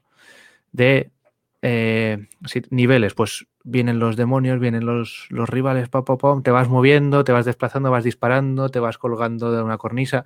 Yo que sé, tienes una variedad de situaciones y, y si tú lo has dicho, César, si eres de los que no juegas habitualmente, no te gusta y este juego te gusta es porque algo ha hecho bien, ¿no? Y, y eso se nota. Sí. No sé si Fran, como, como es el que ha acertado el juego, no sé si tiene algo que añadir. No, lo habéis dicho todo. Lo habéis dicho todo. Simplemente creo que creo recordar que hay un vídeo de Mark Brown en su canal de YouTube de Game Makers Toolkit que habla de las mecánicas de Doom. Si no lo habéis visto, pegarle un vistacillo, pero esto lo que habéis comentado vosotros es un juego que en su género es redondo. Sí, sí, sí. Totalmente, totalmente. Y, Doom Eternal, ya os digo que no podía acabarlo, pero sigue en esa línea, ¿no? Yo creo que a lo mejor se han, han querido dar eh, ese siguiente paso que ya a lo mejor han girado la tuerca, ¿no? o es una continuación demasiado directa, entonces el principio también cuesta, es bastante, es muy complicado para lo que suele ser ahora mismo el, lo normal, pero vamos, yo creo que son juegos que están, juegan en una liga muy alta, muy alta, primera división o división de honor. Una pregunta, en el Eternal, ¿directamente cuentan con que tú ya empieces con las habilidades que y armas eh, adquiridas en el, en el anterior? No, Ah, vale, pero vale. no, pero eh, a nivel de armas no, pero a nivel de, de, de jugabilidad de- tuya, ¿no? Del movimiento de personaje Vale. y tal, empieza muy al- de dificultad alta. ¿Sabes? Sí, como que, dan sí por que hecho, como que dan por hecho que acabas de jugar primero, ¿no? Casi, aunque no tengas las, las armas, Bien, aunque tienes bastantes, vienen muy rápido, ¿no? Pero ya empiezas en un nivel alto, ¿sabes? Es como una continuación bastante directa. Sí, empiezas en el, en el 1 en el que acabas de salir de la camilla, básicamente, ¿sabes? Y aquí ya te tienes que mover muy rápido. Yo llevaba años sin jugar y se notó mucho, ¿eh? Mucho. Luego ya le vas pasando, le vas pillando el truco y tal, y ya te acuerdas perfectamente. Pero sí que dices, ostras, tenía que haber empezado a jugar el primero antes, ¿no? Y Sí, sí, eso, eso que dices de rápido hay que, hay que remarcarlo porque yo recuerdo que después de jugarlo, porque a lo mejor yo qué sé, a lo mejor estuve jugando durante una semana o 10 días, ¿vale? No, no recuerdo qué juego fue el que cogí después, pero lo que sí que recuerdo es que todos me parecían lentos, sí. porque es Oh, tan frenético, pero ya no frenético de, de acción, de que me salen por aquí, me salen por allá, que también, sino el propio movimiento del personaje en el escenario. O sea, Ah, lo fluido con, por lo que te desplazas por el escenario. Y luego juegas a cualquier otro juego y dices, ostra, es que no me muevo, tío, va a pedales. Sí, sí, sí, no, la velocidad de movimiento, de, de ejecutar todo, Sí. las armas, el, el cambio de armas, todo, todo, todo, todo, sí, es, todo. es brutal, es brutal. Y, y ya para ir finalizando es eso, lo, hace todo tan bien, tan rápido, tan perfecto que no le puedes poner pegas al nivel, a, est- a estas cosas, ¿no? A nivel jugable. Y el Doom Eternal ya cambia de que los mapas son un poco más grandes y ya tienes. Te, te- separan un poco más eso, más eh, las zonas en las que vienen las hordas de enemigos, ¿no? Y ya tienes que ir jugando también con un poco de plataformeo, ¿vale? A algunos a lo mejor les, les saca un poco de juego. A mí me sacó al principio un poco de- del juego, pero sí que es como más y mejor, ¿no? En general. Rafa, ahora te toca a ti decir el top 1. Espero que no traiga mucha controversia. Yo creo que no, yo creo que es un buen juego y mi top 1 es para The Witcher 3 Wild Hunt. Eh, podría, es que es igual que War, podría estar hablando horas y horas, pero resumiéndolo, es un juego que tendría que ser, tendrían que hacer un manual de él para que las otras compañías hagan un mundo abierto. O sea, tendría que ser ya la referencia. ¿Vale? Obviando, sé que habrán de- defensores de el Zelda Breath of the Wild es el mundo abierto perfecto. Mm, para mí no. Para mí el mundo de Zelda está, está vacío.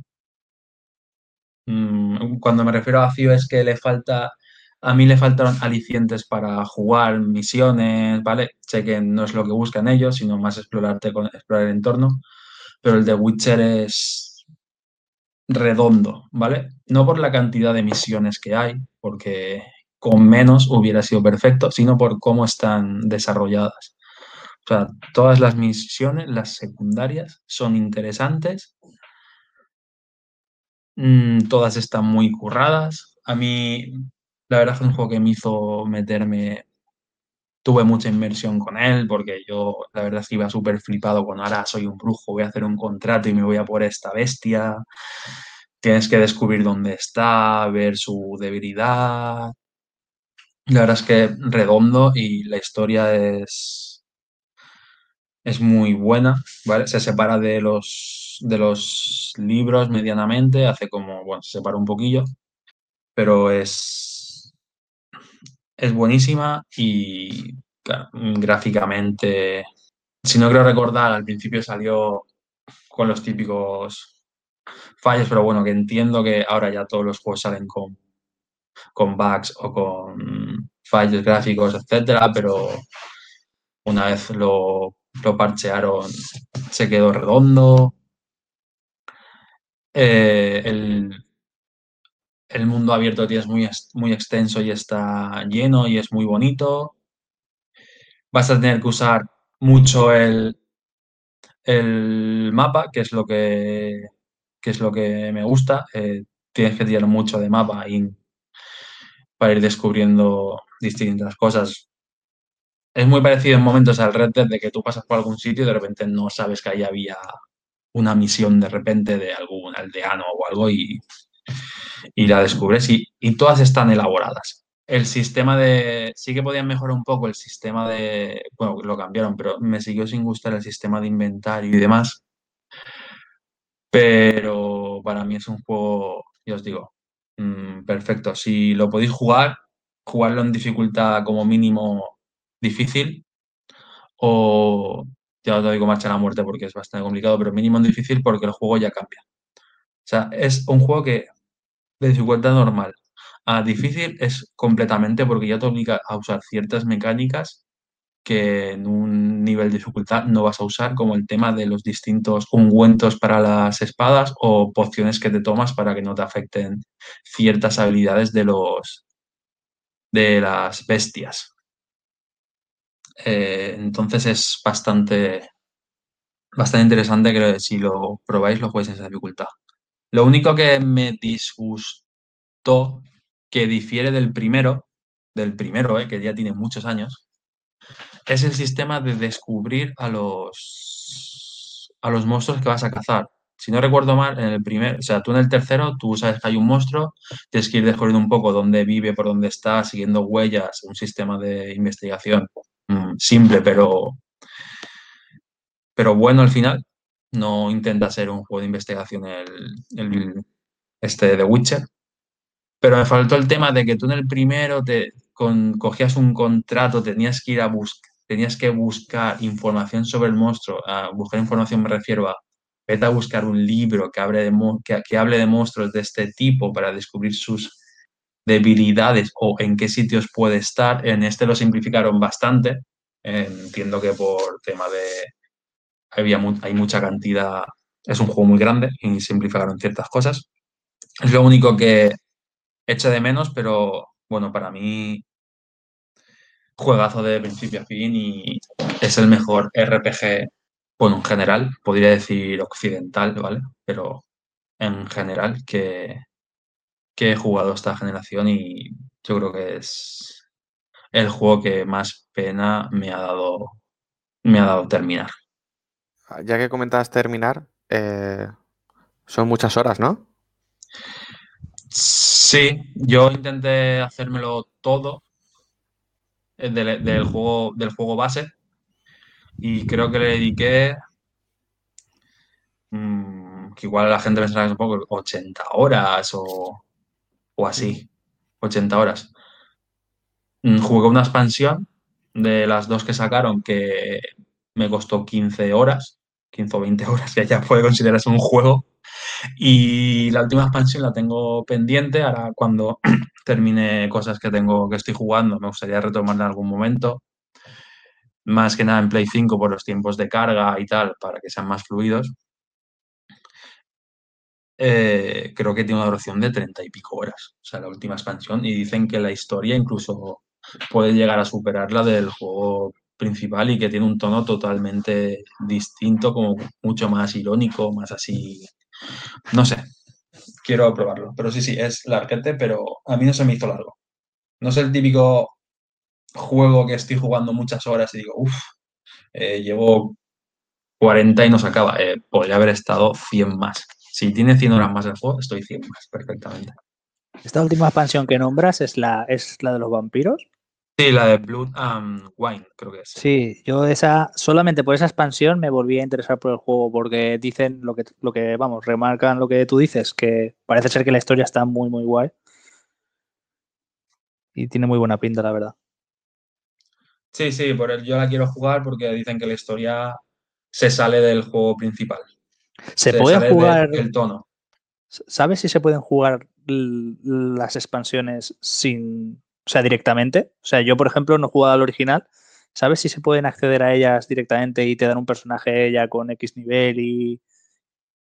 Te lo voy a decir de memoria y creo que, intenté acordarme de los menús, creo que sí. Tú cuando entra, entras al menú principal, te sale, creo que te sale jugar a Hearth of, creo que se llama Hearth of Stone, la primera, o jugar a Blood and Wine y creo que te dan un personaje del nivel mínimo de la expansión, que creo que tiene que ser 30 y algo o algo así. Te lo dan, te lo dan ya hecho con ese nivel. Tú ya puedes, bueno, subir las stats que quieras, pero te un personaje de cierto nivel para que hagas la historia solo esa.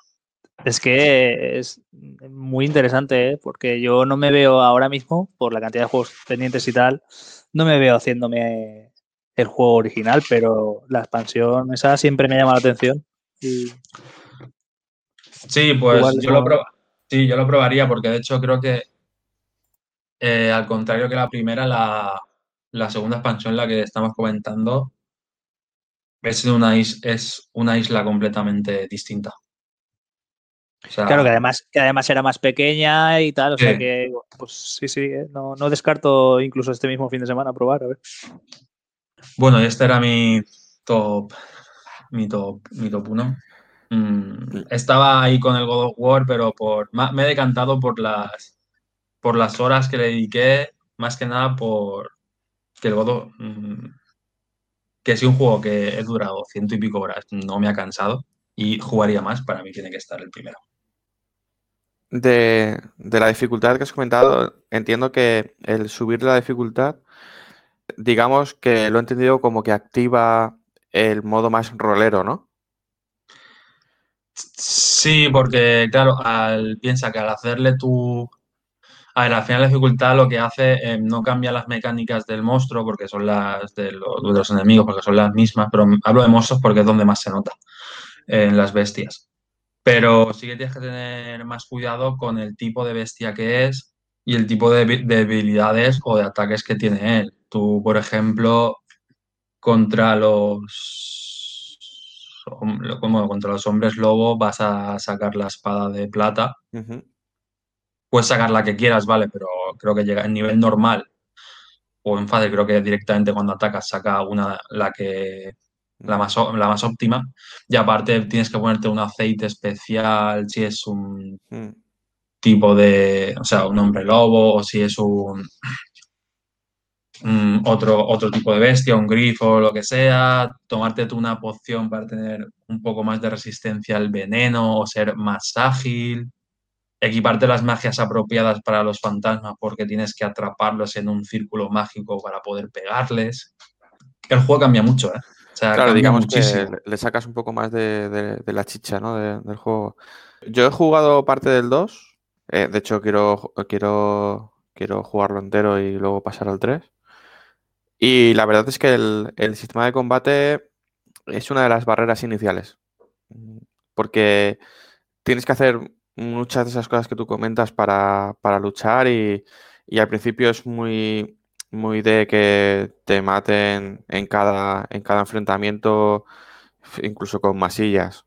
Bueno, es, ya, ya ya te digo, es una de las barreras que, que tiene el juego porque también yo le entiendo que quiere ser muy rolero, que, a lo mejor pues para jugar un ratito cada dos o tres días, mm, eh, a mí me costaría. Yo creo que es más de, meterte y, dedicarle más tiempo en un determinado intervalo, ¿no? de, de- de tiempo, ¿no?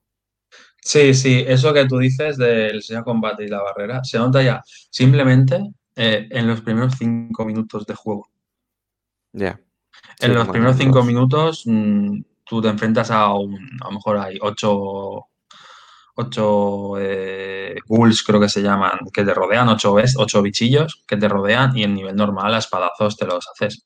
Pero como subas un nivel, yo recuerdo que si en esa parte no morí cinco veces seguidas o seis, porque ya tenía que, hostia, tengo que usar la magia de escudo para ponerme el, el bloqueo del ataque mientras le tiro fuego después para quitarles más vida, esquivar al que te viene por detrás, que te van a pegar, o sea, a saco. O sea, es otro juego. O sea, es. No es un.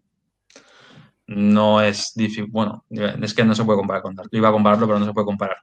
Pero no es injusto. No es injusto, pero tienes que tener muy. Tienes que ser muy consciente de que es un juego de rol, tienes tus habilidades y que cada, cada enemigo es distinto. ¿Por casualidad te has acercado a los libros o has visto la serie? Sí, eh, me he leído, bueno, me leí el, el libro, ¿vale? Que ¿Cuál de todos? Ahora mismo no recuerdo, a ver, lo tengo aquí, lo tengo aquí. El último deseo, El último ¿vale? deseo. Que son, son, bueno, que son historias, historias del brujo, básicamente. Son contratillos que hacer. Y la serie a mí me flipó y me faltó algún, que espero que lo mejoren alguna bestia más, algún contratillo de brujo que creo que solo se ve en el, primer capítulo. Pero entiendo que la serie no va de eso y que ni que Geralt es el, es el protagonista. Entonces, pero bueno, sí, sí, o sea, el mundo de Witcher es perfecto. O sea, para mí es perfecto. ¿Se puede uno aproximar a la serie sin haber jugado a los juegos o qué? Sí, porque de hecho la serie eh, sigue más en los libros. Los, juegos se separan un poco. Ah, creo que el tercero, el, de Witcher 3, creo que ya es una historia que tiene matices de los personajes y tal, pero es una historia que no aparece en los libros. Si no recuerdo mal, ¿eh? O si aparece es no, igual.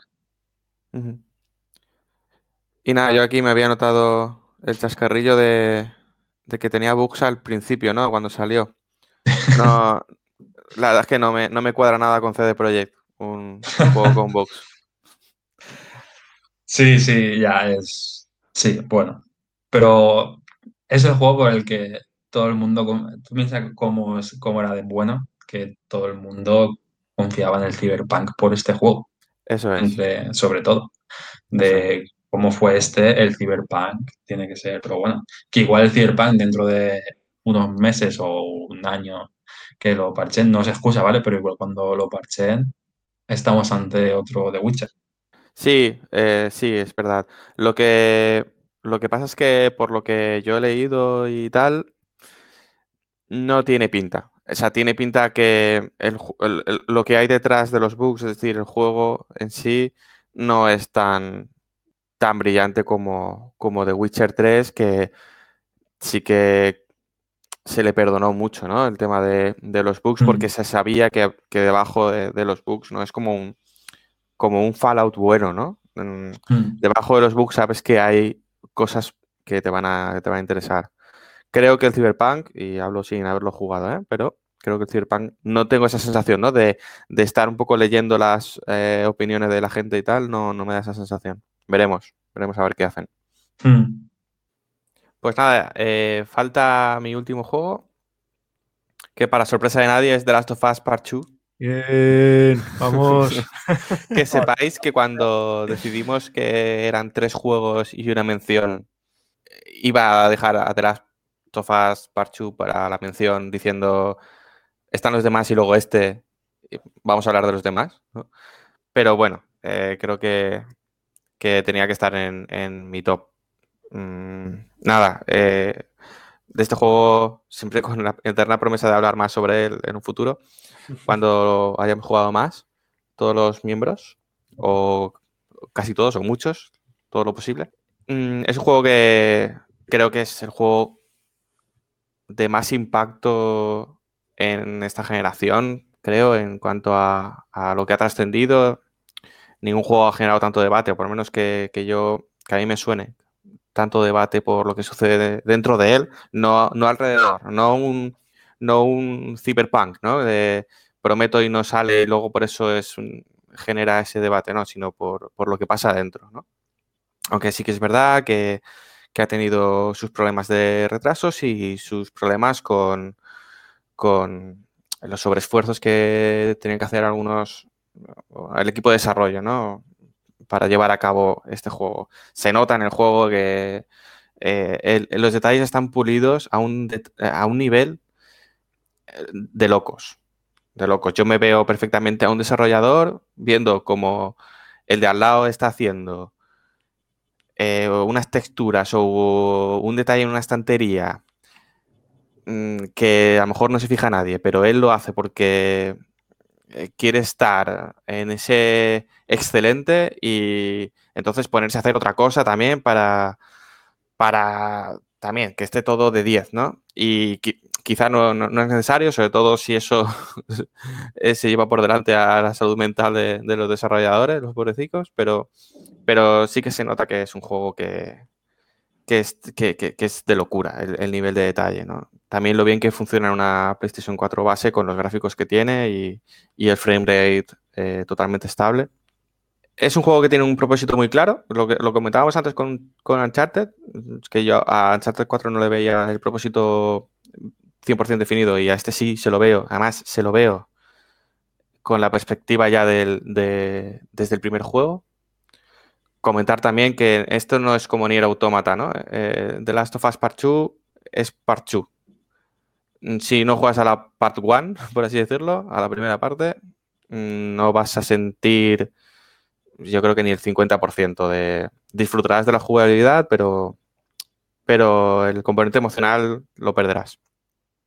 La jugabilidad es, es perfecta, es redonda para lo que tiene que ser este juego. No, no va a inventar nada más allá de que vaya un paso más allá en efectos de sonido y, y, cosas así.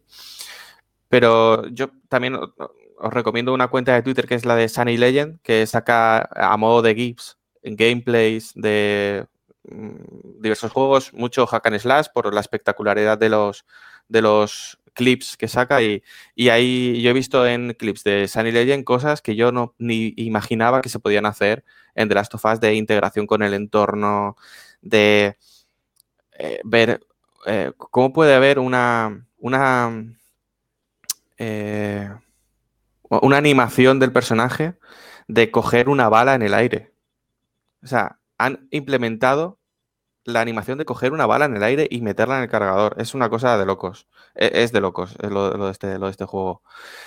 Luego, en cuanto a sensaciones y sentimientos que me ha transmitido, eh, no me lo ha transmitido ningún otro, ¿no? El, eh, llegar un momento eh, y, decir, es que no quiero, no, no quiero seguir, es que no, lo que tengo que hacer ahora no, no me apetece, entiendo por qué lo, lo, lo tengo que hacer, pero no quiero, ¿no? Y eso pasa durante varias partes del juego y, al jugador le lleva a tomar unas decisiones, no decisiones que tienen que ver en la historia, porque esto es justo lo contrario a lo que comentábamos de Life is Strange. Esto es, eh, jugador tranquilo, que las decisiones que vas a tomar eh, ya las tomo yo por ti. Esta es mi historia y yo te la cuento así. Tú decides si la juegas o no, ¿no? Entonces, esa decisión de, de seguir o no seguir está muy presente. Y eh, es un juego que cuando lo juegas necesitas recapacitar mucho. Te hace, te hace plantearte muchas cosas, muchas cosas. De verdad, parece que a lo mejor lo estoy pintando más de lo que es, pero, pero desde algunos detalles que pueden parecer sin, sin importancia a otros, ya pues más presentes en nuestra sociedad eh, te, los, te, los hace plantear. Incluso eh, tus propios prejuicios salen, al final acaban saliendo. Es, eh, me, encanta. No, no, no, no, tengo otra palabra más que, decir que, es un juego que me encanta. Y por último, comentar que igual que en otros juegos, los personajes secundarios o juegos de este tipo, los personajes secundarios son los que dan un poco lugar a, a, pues, a ser más oscuros o, a, ser los malos o, plantean situaciones así. En este es lo contrario. Aquí los, secundarios que están presentes eh, durante, durante la aventura te aportan mucha humanidad. Eh, dentro de un mundo tremendamente violento, como es el de The Last of Us Parte 2, que creo que es el juego más violento eh, al que he jugado por, el realismo y por las situaciones que, te lleva, esos personajes secundarios, en lugar de incrementarla, la disminuyen, ¿no? como que te ponen los pies en la tierra, como que te recuerdan que somos personas, que tranquilo, ¿no? Y, me gustan muchísimo. Los personajes secundarios son, o sea, están a un nivel, eh, al mismo nivel que, lo- que los principales. Y nada más, eh, nada más que comentar de, de Last simplemente que lo juguéis en cuanto tengáis ocasión, vamos. Parche para PlayStation 5, por favor. Sí, Desde aquí lo, desde aquí lo pedimos, por favor. Yo ya no me he esperado y lo empecé, así que en, en Play 5 sin parche. Así que, mira, yo digo, esto hay que jugarlo, ya, sí o sí, después de acabar el 1. Y, y con lo que he jugado del- de esta de segunda parte, opino como Fran, hay momentos, aunque obviamente no he llegado ni, yo creo que ni a la mitad del juego, o voy por ahí, pero es eso, es la crueldad en partes, ¿no? hay momentos que dices, ostras, que eh, te lo crees perfectamente, ¿no? Las situaciones que has dicho de los, de los personajes secundarios, ¿no? De los que están, de los que te acompañan, sean, pues, eh, amigos o rivales, ¿no? Pero te dan, es como te sientes dentro del juego, ¿no? Y yo creo que eso es algo que dices, algo tan fácil, pero luego tan difícil de hacer que, que cuando conectas de esa forma, el, el juego te lleva a otro nivel, creo yo. Y nada, ojalá a ver, a ver cuándo lo voy acabando. Mm, le- yo creo que le daré más caña. Semana Santa tengo mucho pendiente, pero creo que le voy a dar caña en general y, y nada. Mm, sí, Intentando ahí, eh, Neil Druckmann ha, ha dicho que pronto dirán cositas que no pueden decir porque, porque no tienen nada, nada concreto que decir, pero sí que están trabajando en algo relacionado con la, con la saga. Todo el mundo pensamos que es algo relacionado con el multijugador y yo creo que de paso sí que habrá algún parchecito, ¿no? Yo creo que sí que da para parchecito, aunque Borja, tú lo estás jugando en Play 5 y ¿cómo lo ves de, gráficamente? A ver, yo lo veo la hostia. Las lo ves, como lo igual, ¿no?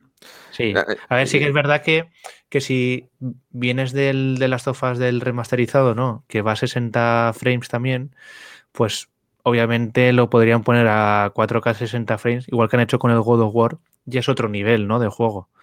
Aún así, vamos, se juega perfectísimamente. Pero sí que es verdad que si estás esperando a jugarlo y te sacan el parche, pues dices, ostras, voy a jugarlo así, ¿no? Que es como mejor se ve. Yo no me podía aguantar, las cosas como son. Sí, y luego eh, para no alabarlo, ah, solo alabarlo, eh, ya comentaremos un fallo para mí grave en, en el guion que tiene. Y pues eso, eh, no todo es, no todo es bueno. Creo que hay cosas que, que no, no han sabido. Era muy difícil llevarlas y, y- y hay alguna parte que ya comentaremos en algún spoilercast que, que tengo muchas ganas de hablarlo con vosotros, que no que a mí no me casa con, Mm. con, con la historia, pero veremos, veremos. También si alguien nos quiere comentar algo, pues que, que nos comente. Tenemos un canal de spoiler, de spoilers en Discord de Last of Us. Ahí, ahí lo dejo. Pues nada, ya tenemos los tops de, de nuestra generación, ¿no? Como Analog Players. Si os parece, podemos hacer un resumen de todos los juegos que hemos comentado en, a nivel de top. Decir que en menciones eh, he contado así a buena pluma y hay un- en torno a 30 juegos mencionados, o sea que creo que hay, hay bastante, bastante cantidad y calidad en, en cuanto a juegos que si alguien nos está escuchando y, y no los ha jugado, pues mm, le recomendamos, ¿no? Cualquier mención es, er- es un juego que, que se recomienda jugar y luego los, los top 3 de cada uno paso a, comentarlos. Y los juegos son, empiezo por el orden en, en los que los he apuntado. Chimo ha dicho Yakuza Kiwami, God of War y Uncharted 4, Uncharted 4. César Horizon Zero Dawn, Gravity Rush 2 y Nier Automata. Borja, Fire Emblem Three Houses, Sonic Mania y Doom.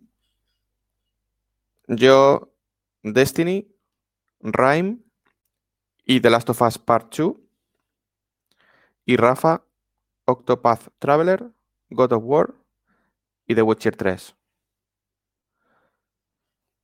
Como habéis podido ver, de 15 juegos solo hemos repetido uno, que es el God of War. No sé si eso significa que para los Players God of War es el juego de la generación. Bueno, pues si tiene que ser así, no pasa nada. justo, justo ganador sería.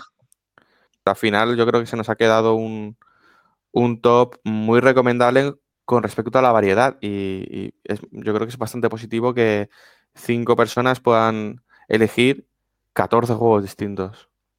Sí, sí, está muy bien. Me sorprende no ver ningún top 3, ninguno de, de Mario Odyssey o de Zelda. ¿eh? Mm, ya. Yo para mí son buenos juegos, muy buenos juegos, pero yo no es lo... Y me voy- vamos a perder seguidores, pero yo el Zelda no es lo mejor que he jugado estos años, el Breath of the Wild. No sé si es por el Zelda, no sé si es por el juego o por el sistema que tiene Nintendo para no incitarme a hacer más, aunque sea con unos logros o algunas, no sé, me- ir metiendo cosillas que me incita a jugar, ¿sabes? Mm, no Los logros en Nintendo, bueno, eh, la verdad es que yo sí, sí, sí que se lo, lo echo mucho de menos. Yo creo que siempre está bien poder tener ahí tu inventario de cositas que has hecho, ¿no? Tu, aunque sea gamificación de juegos, pero, pero, joder, yo lo- lo echo de menos, ¿no? Echo de menos tener siempre ese trofeo que te hace ilusión tener, ¿no? Eh, yo he comentado antes el, el platino del Destiny o, o esa, ese reto que pues te, te llevó mucho tiempo y, te- y lo tienes con, con ilusión o saber que tienes ahí ciertos triunfos, ¿no? Yo en, en Switch lo echo mucho de menos. Un amigo, creo que dijo que éramos mineros. no sé si era en plan despectivo o, o regador en plan a los, a los trofeos. Que necesitábamos estar ahí trofeo tras trofeo.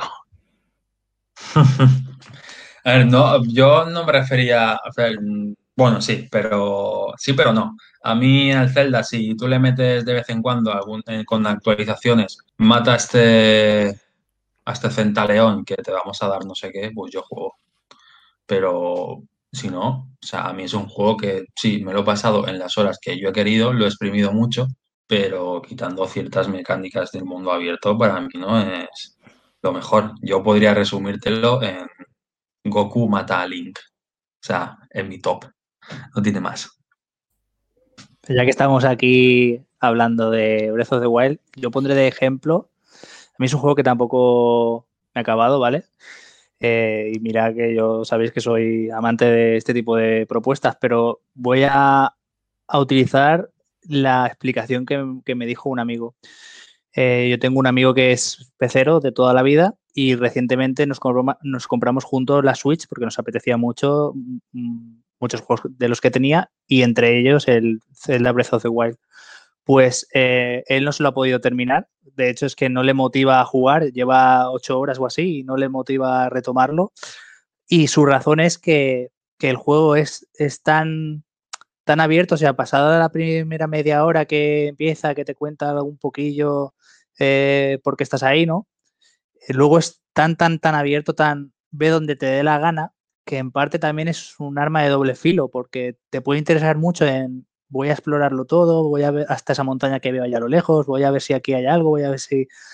Eh, le falta la motivación de, pues eso, de encontrarte a alguien que te necesite ayuda o, o encontrarte una situación de, pues lo que sé, gente que se esté peleando y entras tú ahí a ver qué pasa, a mediar y demás. Le falta, le falta eso. Es demasiado libre. Es lo que, lo que me dijo y yo lo veo, lo veo así también. No lo he jugado en profundidad, a lo mejor el juego cuando llevas 10, 20 horas, pues ya, yo qué sé, te encuentras un poblado y, y, te, y te metes más en, en, en, en el por qué estás ahí, ¿no? O el, o el qué puedo hacer aquí. Más allá de voy a explorar este mapa 3D y voy a ver este grupito de goblins eh, a ver si hay un cofre. Sí, totalmente de acuerdo. Yo le di 50 o 60 horas. Y la gente dice que son pocas, pero yo lo estuve, yo estuve, al final es, estuve mareando y explorando el mapa, ¿vale? Porque me gustaba, hasta que llegó un momento que dije, eh, ¿qué hago? Mm, voy a pasármelo ya. Y desde que decidí pasármelo hasta que me lo pasé, mm, una hora. Mm, no, no, había mucho más. Entonces, yo sé que no hay que compararlos porque no buscan lo mismo, pero para mí el, Genshin Impact es el paso que tenía que haber dado después el Breath of the Wild para incentivarte un poco, ya sea con misiones diarias o no sé si me entendéis, ¿vale? Meterle algo de, chicha al juego, algo que te guíe un poco. Al final también necesitamos que nos guíen un poco y que nos incentiven a darle caña. Sí, que nos recompensen también nos vayan dando diferentes cositas que te motivan a, jugar más, más allá de la, de la libre exploración. Hmm. Sí, el ser humano es, es una especie de recolectora y eso también vale para los videojuegos. Si no, si no queréis ir con el Breath of the Wild, pero al hilo de lo que comenta Chimo de pues, sorprender juegos que no están, ¿no? También es verdad que la Switch eh, salió un poco más tarde y algunos pues no la, no hemos tenido mucho tiempo ¿no? de, meter cosas ahí. Borja sí que sus tres juegos son de Switch, porque él sí que la pilló eh, casi desde el principio. Bueno, de Switch, aunque sean multiplataformas, ¿no? Pero, pero jugados en Switch. Y eh, comentábamos al principio, ¿no? El tema de no hemos jugado a todos los juegos que, que queremos jugar por, porque no tenemos tiempo suficiente y hay que elegir. Para mí, ya esa decisión viene condicionada por algo. Es decir, si no está Red Dead Redemption 2 en, ninguno de nuestros tops, por algo será. Quizá puede ser el mejor juego de la historia, ¿no? Por así, vamos a poner, ¿no? Que es el mejor juego de la historia. Pero no lo hemos jugado por algo. No lo hemos jugado porque implicaba eh, a lo mejor mucho tiempo, porque a lo mejor implicaba estar no poder dejarlo, como comentaba Rafa, que dejó el de las tofas a medias y luego se puso con otro y luego volvió y no, y no le pasó nada, ¿no? Igual el, Red Dead Redemption no es ese tipo de juego, ¿no? Entonces, pongo el Red Dead Redemption como podemos poner el Mario Odyssey o, cualquier, cualquier otro, ¿no? O el Half-Life Alyx, por ejemplo, un buen ejemplo. Eh, efectivamente, el Half-Life Alyx, ¿no? ¿Por qué no lo hemos jugado? Pues porque, mira, porque no tenemos unas gafas, ¿no? Por ejemplo. Entonces, entonces claro, eh, estos tops, pues al final hay, juegos que, son más eh, topables, ¿no? Elegibles para top, Que otros, que no quiere decir que sean peores, pero ahí hay una decisión que, hay que tener en cuenta. The Witcher 3, yo saber que The Witcher 3 son las horas que son, pues me frena a jugarlo. En lugar de, por ejemplo, la contraposición de, un Rhyme, que sé que en 6-7 horas tengo una experiencia que me ha gustado mucho. Sí, es lo que tú dices. Yo el Red Dead, yo me lo he pasado, pero no lo he puesto porque mm, llegado al final se me estaba haciendo bola. Mm, de, hostia, es que no acaba, no acaba. Y, lo mismo me pasó con un top 3 que ha aparecido por aquí, que se me acabó haciendo bola y al final fui a saco, que fue con el Horizon. El Horizon, mm, tenía algo que no, que no me, no sé, que al final se me hizo pesado y tuve que jugarlo también en dos tandas o tres. Me pasó lo mismo que me pasa normalmente con los Assassins. Demasiadas horas que igual prefiero invertir o en, más juegos, ¿vale? Más juegos más cortitos, que igual son, bueno, más cortitos implican 20 y pico horas, 30, que es lo que ya suelen durar. Ah, los juegos con historia, 20 horas o así. O otro tipo de juego que, bueno, que si no los meto en los tops es porque no son generacionales ni nada. Pero yo le he dado mucho, por ejemplo, al, Dragon Ball Legends de móvil y al, y al TFT del LOL, al, Team al Teamfight Tactics. Pero bueno, por eso digo que al final yo, no sé, por más horas no va a ser mejor, incluso a mí a veces me resulta tedioso y estoy deseando acabarlo y hablando de trofeos y de ausencias, me sorprende no haber visto por ahí el Final Fantasy XV. A ver, estamos con el cachondeito eh, porque aquí hay, yo tengo dos trofeos platino en la Play, que en verdad son 2,9. ¿Vale? El 0,9 ese que tengo es el Destiny porque Ya no ves. me dio la gana buscar un espectro. Ya ves. Doy fe, ¿eh? Doy fe. Pero bueno, el, bueno, uno lo opuesto, que es el Kakarot, como mención, ¿vale? Que mm, yo si me pones 300 horas más del Kakarot, las voy a jugar. Espero no caer con la Complete Edition, porque yo soy muy así. Y el Final Fantasy XV mm, no lo puse porque considero que los otros son, son mejores y si el platino está es porque es más de horas que de dificultad. Pero es que, me va- es que, es que si digo cosas que me va a odiar la gente, pero disfruté mucho con el Final Fantasy XV y disfruté mucho con el Final Fantasy VII Remake. Ahí lo dejo. Yo disfruté con ellos a la Sí que sí, mensaje positivista al final. positivista diciendo al 15 le dediqué 130 horas y no pasó nada. Eh, dice eso y, y tiene su top 1, el de Witcher 3, pero luego dice que el Horizon, que es un juego que en 40 horas tú lo has hecho, se le hizo bola. No entiendo nada. Me- es que el, el Horizon se me hizo muy repetitivo. Ya tenía muy. Ya, no, no, no, pero porque ya tenía muy vista No la mecánica.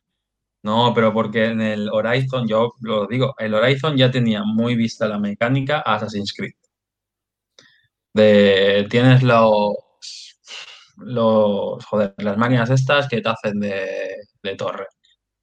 No sé, era una fórmula que me, can- no sé, me cansó al final. ¿vale? Y la historia, de principio hacia la mitad, no me atrapó.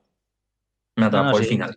Sí, está claro, sí está claro. Yo le he podido meter 150 horas a un RPG que otra persona amante de los RPGs no le da ni 5 porque, Mm. porque no le gusta, o sea que está claro. Por eso, mm, yo lo- por eso el Horizon me pasó, pues, no sé, fórmula. Para mí es un fórmula Ubisoft.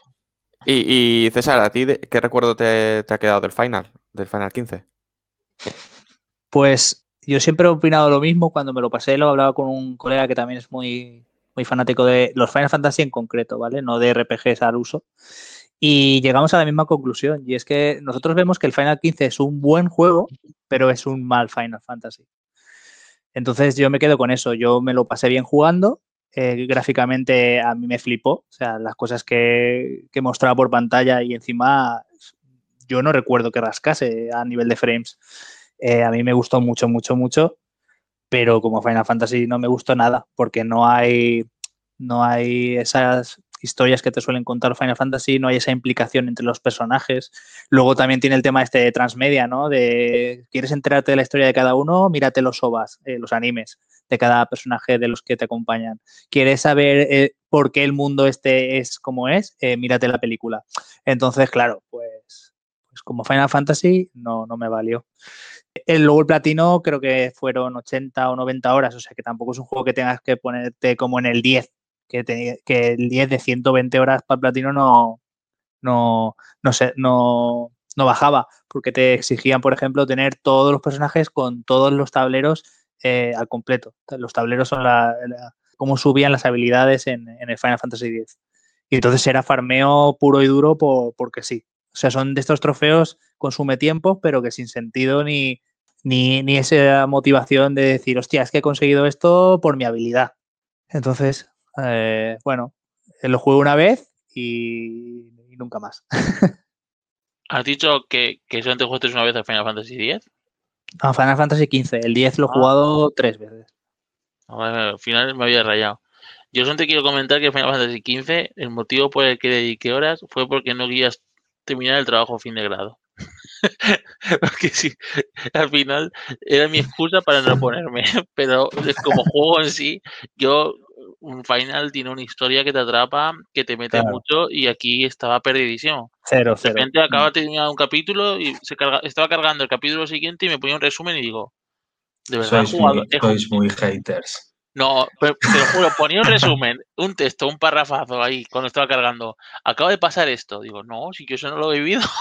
Sí, además, además tienen un problema también que, por ejemplo, el, el 8 tiró por una, por una estética realista, ¿no? Con muchas personas, o sea, eh, dentro de un mundo de fantasía era más realista, pero en el 15 han querido hacer realista a tope. Sí, hay monstruos y demás, pero, pero lo que son las ciudades y, la gente que vive en ellas es, es puro humanos.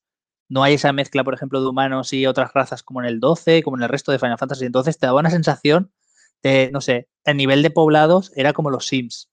Es un poco todo muy frío, todo muy. no tiene chicha. Y entonces lo, lo, la chicha te la tienes que buscar en las mazmorras y fuera eh, del mundo y tal. Entonces, no sé.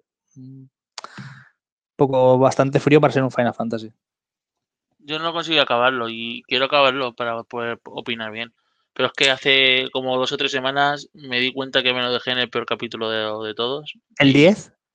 El capítulo. El, el 13 creo que es. El el 13. 13. Ah, Y tú lo has jugado ahora que han cambiado. Sí, sí, yo lo jugué ya con, con el cambio. La. Royal. No, con, eh, Eh. no era Royal, pero ya te dejaban manejar a los cuatro. Y que ese, y que ese capítulo lo cambiaron. Lo cambiaron un poco. No sé si lo cortaron o hicieron otra cosa. Eh, pff, sois muy haters. Yo, para mí, buen juego. No, Ahora, por ejemplo, hostia, otro juego que, que podría haber. Bueno, es que no lo he jugado del todo. Es que. Es que, joder, es que me. El problema es que me pongo a jugar tantos a la vez que, pierdo el hilo. Pero a mí, y, me, y vais a decir menuda chusta de juego seguramente, a mí me, me gustó lo, lo que jugué del Days Gone. A mí me pones motos, me pones zombies y me pones misiones a casco por. O sea, toma mi dinero. O sea, toma mi dinero, literal. Bueno, Ese es otro que creo que hemos jugado poco. Y a lo mejor no es por falta de interés, a lo mejor es por lo que os comentaba antes, ¿no? Que eh, hay otros que te llaman más la atención y, y empiezas por esos. Yo creo Eh. que está muy infravalorado porque lo comparan mucho al ser temas y infectados o Claro. que sea con The Last of Us y cosas así. Claro. Pues, ¿qué os parece que hagamos un repaso a la porrita? Vale, va. Tenemos ganador. Tenemos una persona que ha sobresalido del resto, de la mediocridad del resto de las apuestas. Hombre, está claro que yo he ayudado mucho a la gente a ganar sus porras, ¿eh? O sea, yo he sido muy fácil de, de adivinar. Ha sido fácil, no tanto como yo, pero pasamos a verlas, ¿no? Eh, Chimo predijo Persona 5 para César, Pokémon para Borja, The Last of Us Part 2 para mí y Dragon Ball. Eh, dijo Kakarot y pero da igual, porque no ha igualmente para Rafa. Entonces, una- un acierto para Chimo con The Last of Us Part 2. El mismo acierto que tiene César, que también falla con Rafa en el Dragon Ball y con Borja con el Zelda, pero acierta con Chimo en Uncharted 4. C- César, ganador de la porra Analog Players Juegos de la Generación, con dos aciertos. Borja falla con Chimo en Judgment, falla con César en Persona 5, acierta conmigo en The Last of Us Part 2 y vuelve a fallar con Rafa con el Kakarot. El Kakaroto haciendo estragos. El, el, el troleído. Ya, ya, ya, ya lo dije en el pasado, en la, parte, en la primera parte. Em, por eso yo aposté a Final Fantasy XV. Nada, pues el otro guia- platino. guiado por ese platino. Eh, fa- fallo estrepitoso. También con el Persona 5. César, todo el mundo a César le hemos puesto Persona 5. Así que todo sí. el mundo hemos fallado. Otro Sí, no, no- no caí en el Nier, ¿eh? Y mira que lo ha repetido varias veces. Sí, sí. Yo A no sé ver. si es tro- yo no sé si es trolaco como tú dices o es que no me conocéis nada. Yo, eh, como comentaba, fallé con Rafa, fallé con César. Chimo me la hizo, pero eh, sucio en el último momento. Eso es mentira. Me quitó el Spider-Man. Vamos, mi- mira que no me ha calentado la oreja con el Spider-Man, ¿eh? Y, pam, y, me lo, y me lo suelta. Acerté los otros dos de Chimo, pero no vale ya porque dije Spider-Man realmente. Y bueno, me, estoy orgulloso de acertar el Doom de, de Borja, que además era su top one. Sí, sí. Impresionante. Por cierto, ahora en el Game Pass han puesto todos los Dooms menos ese.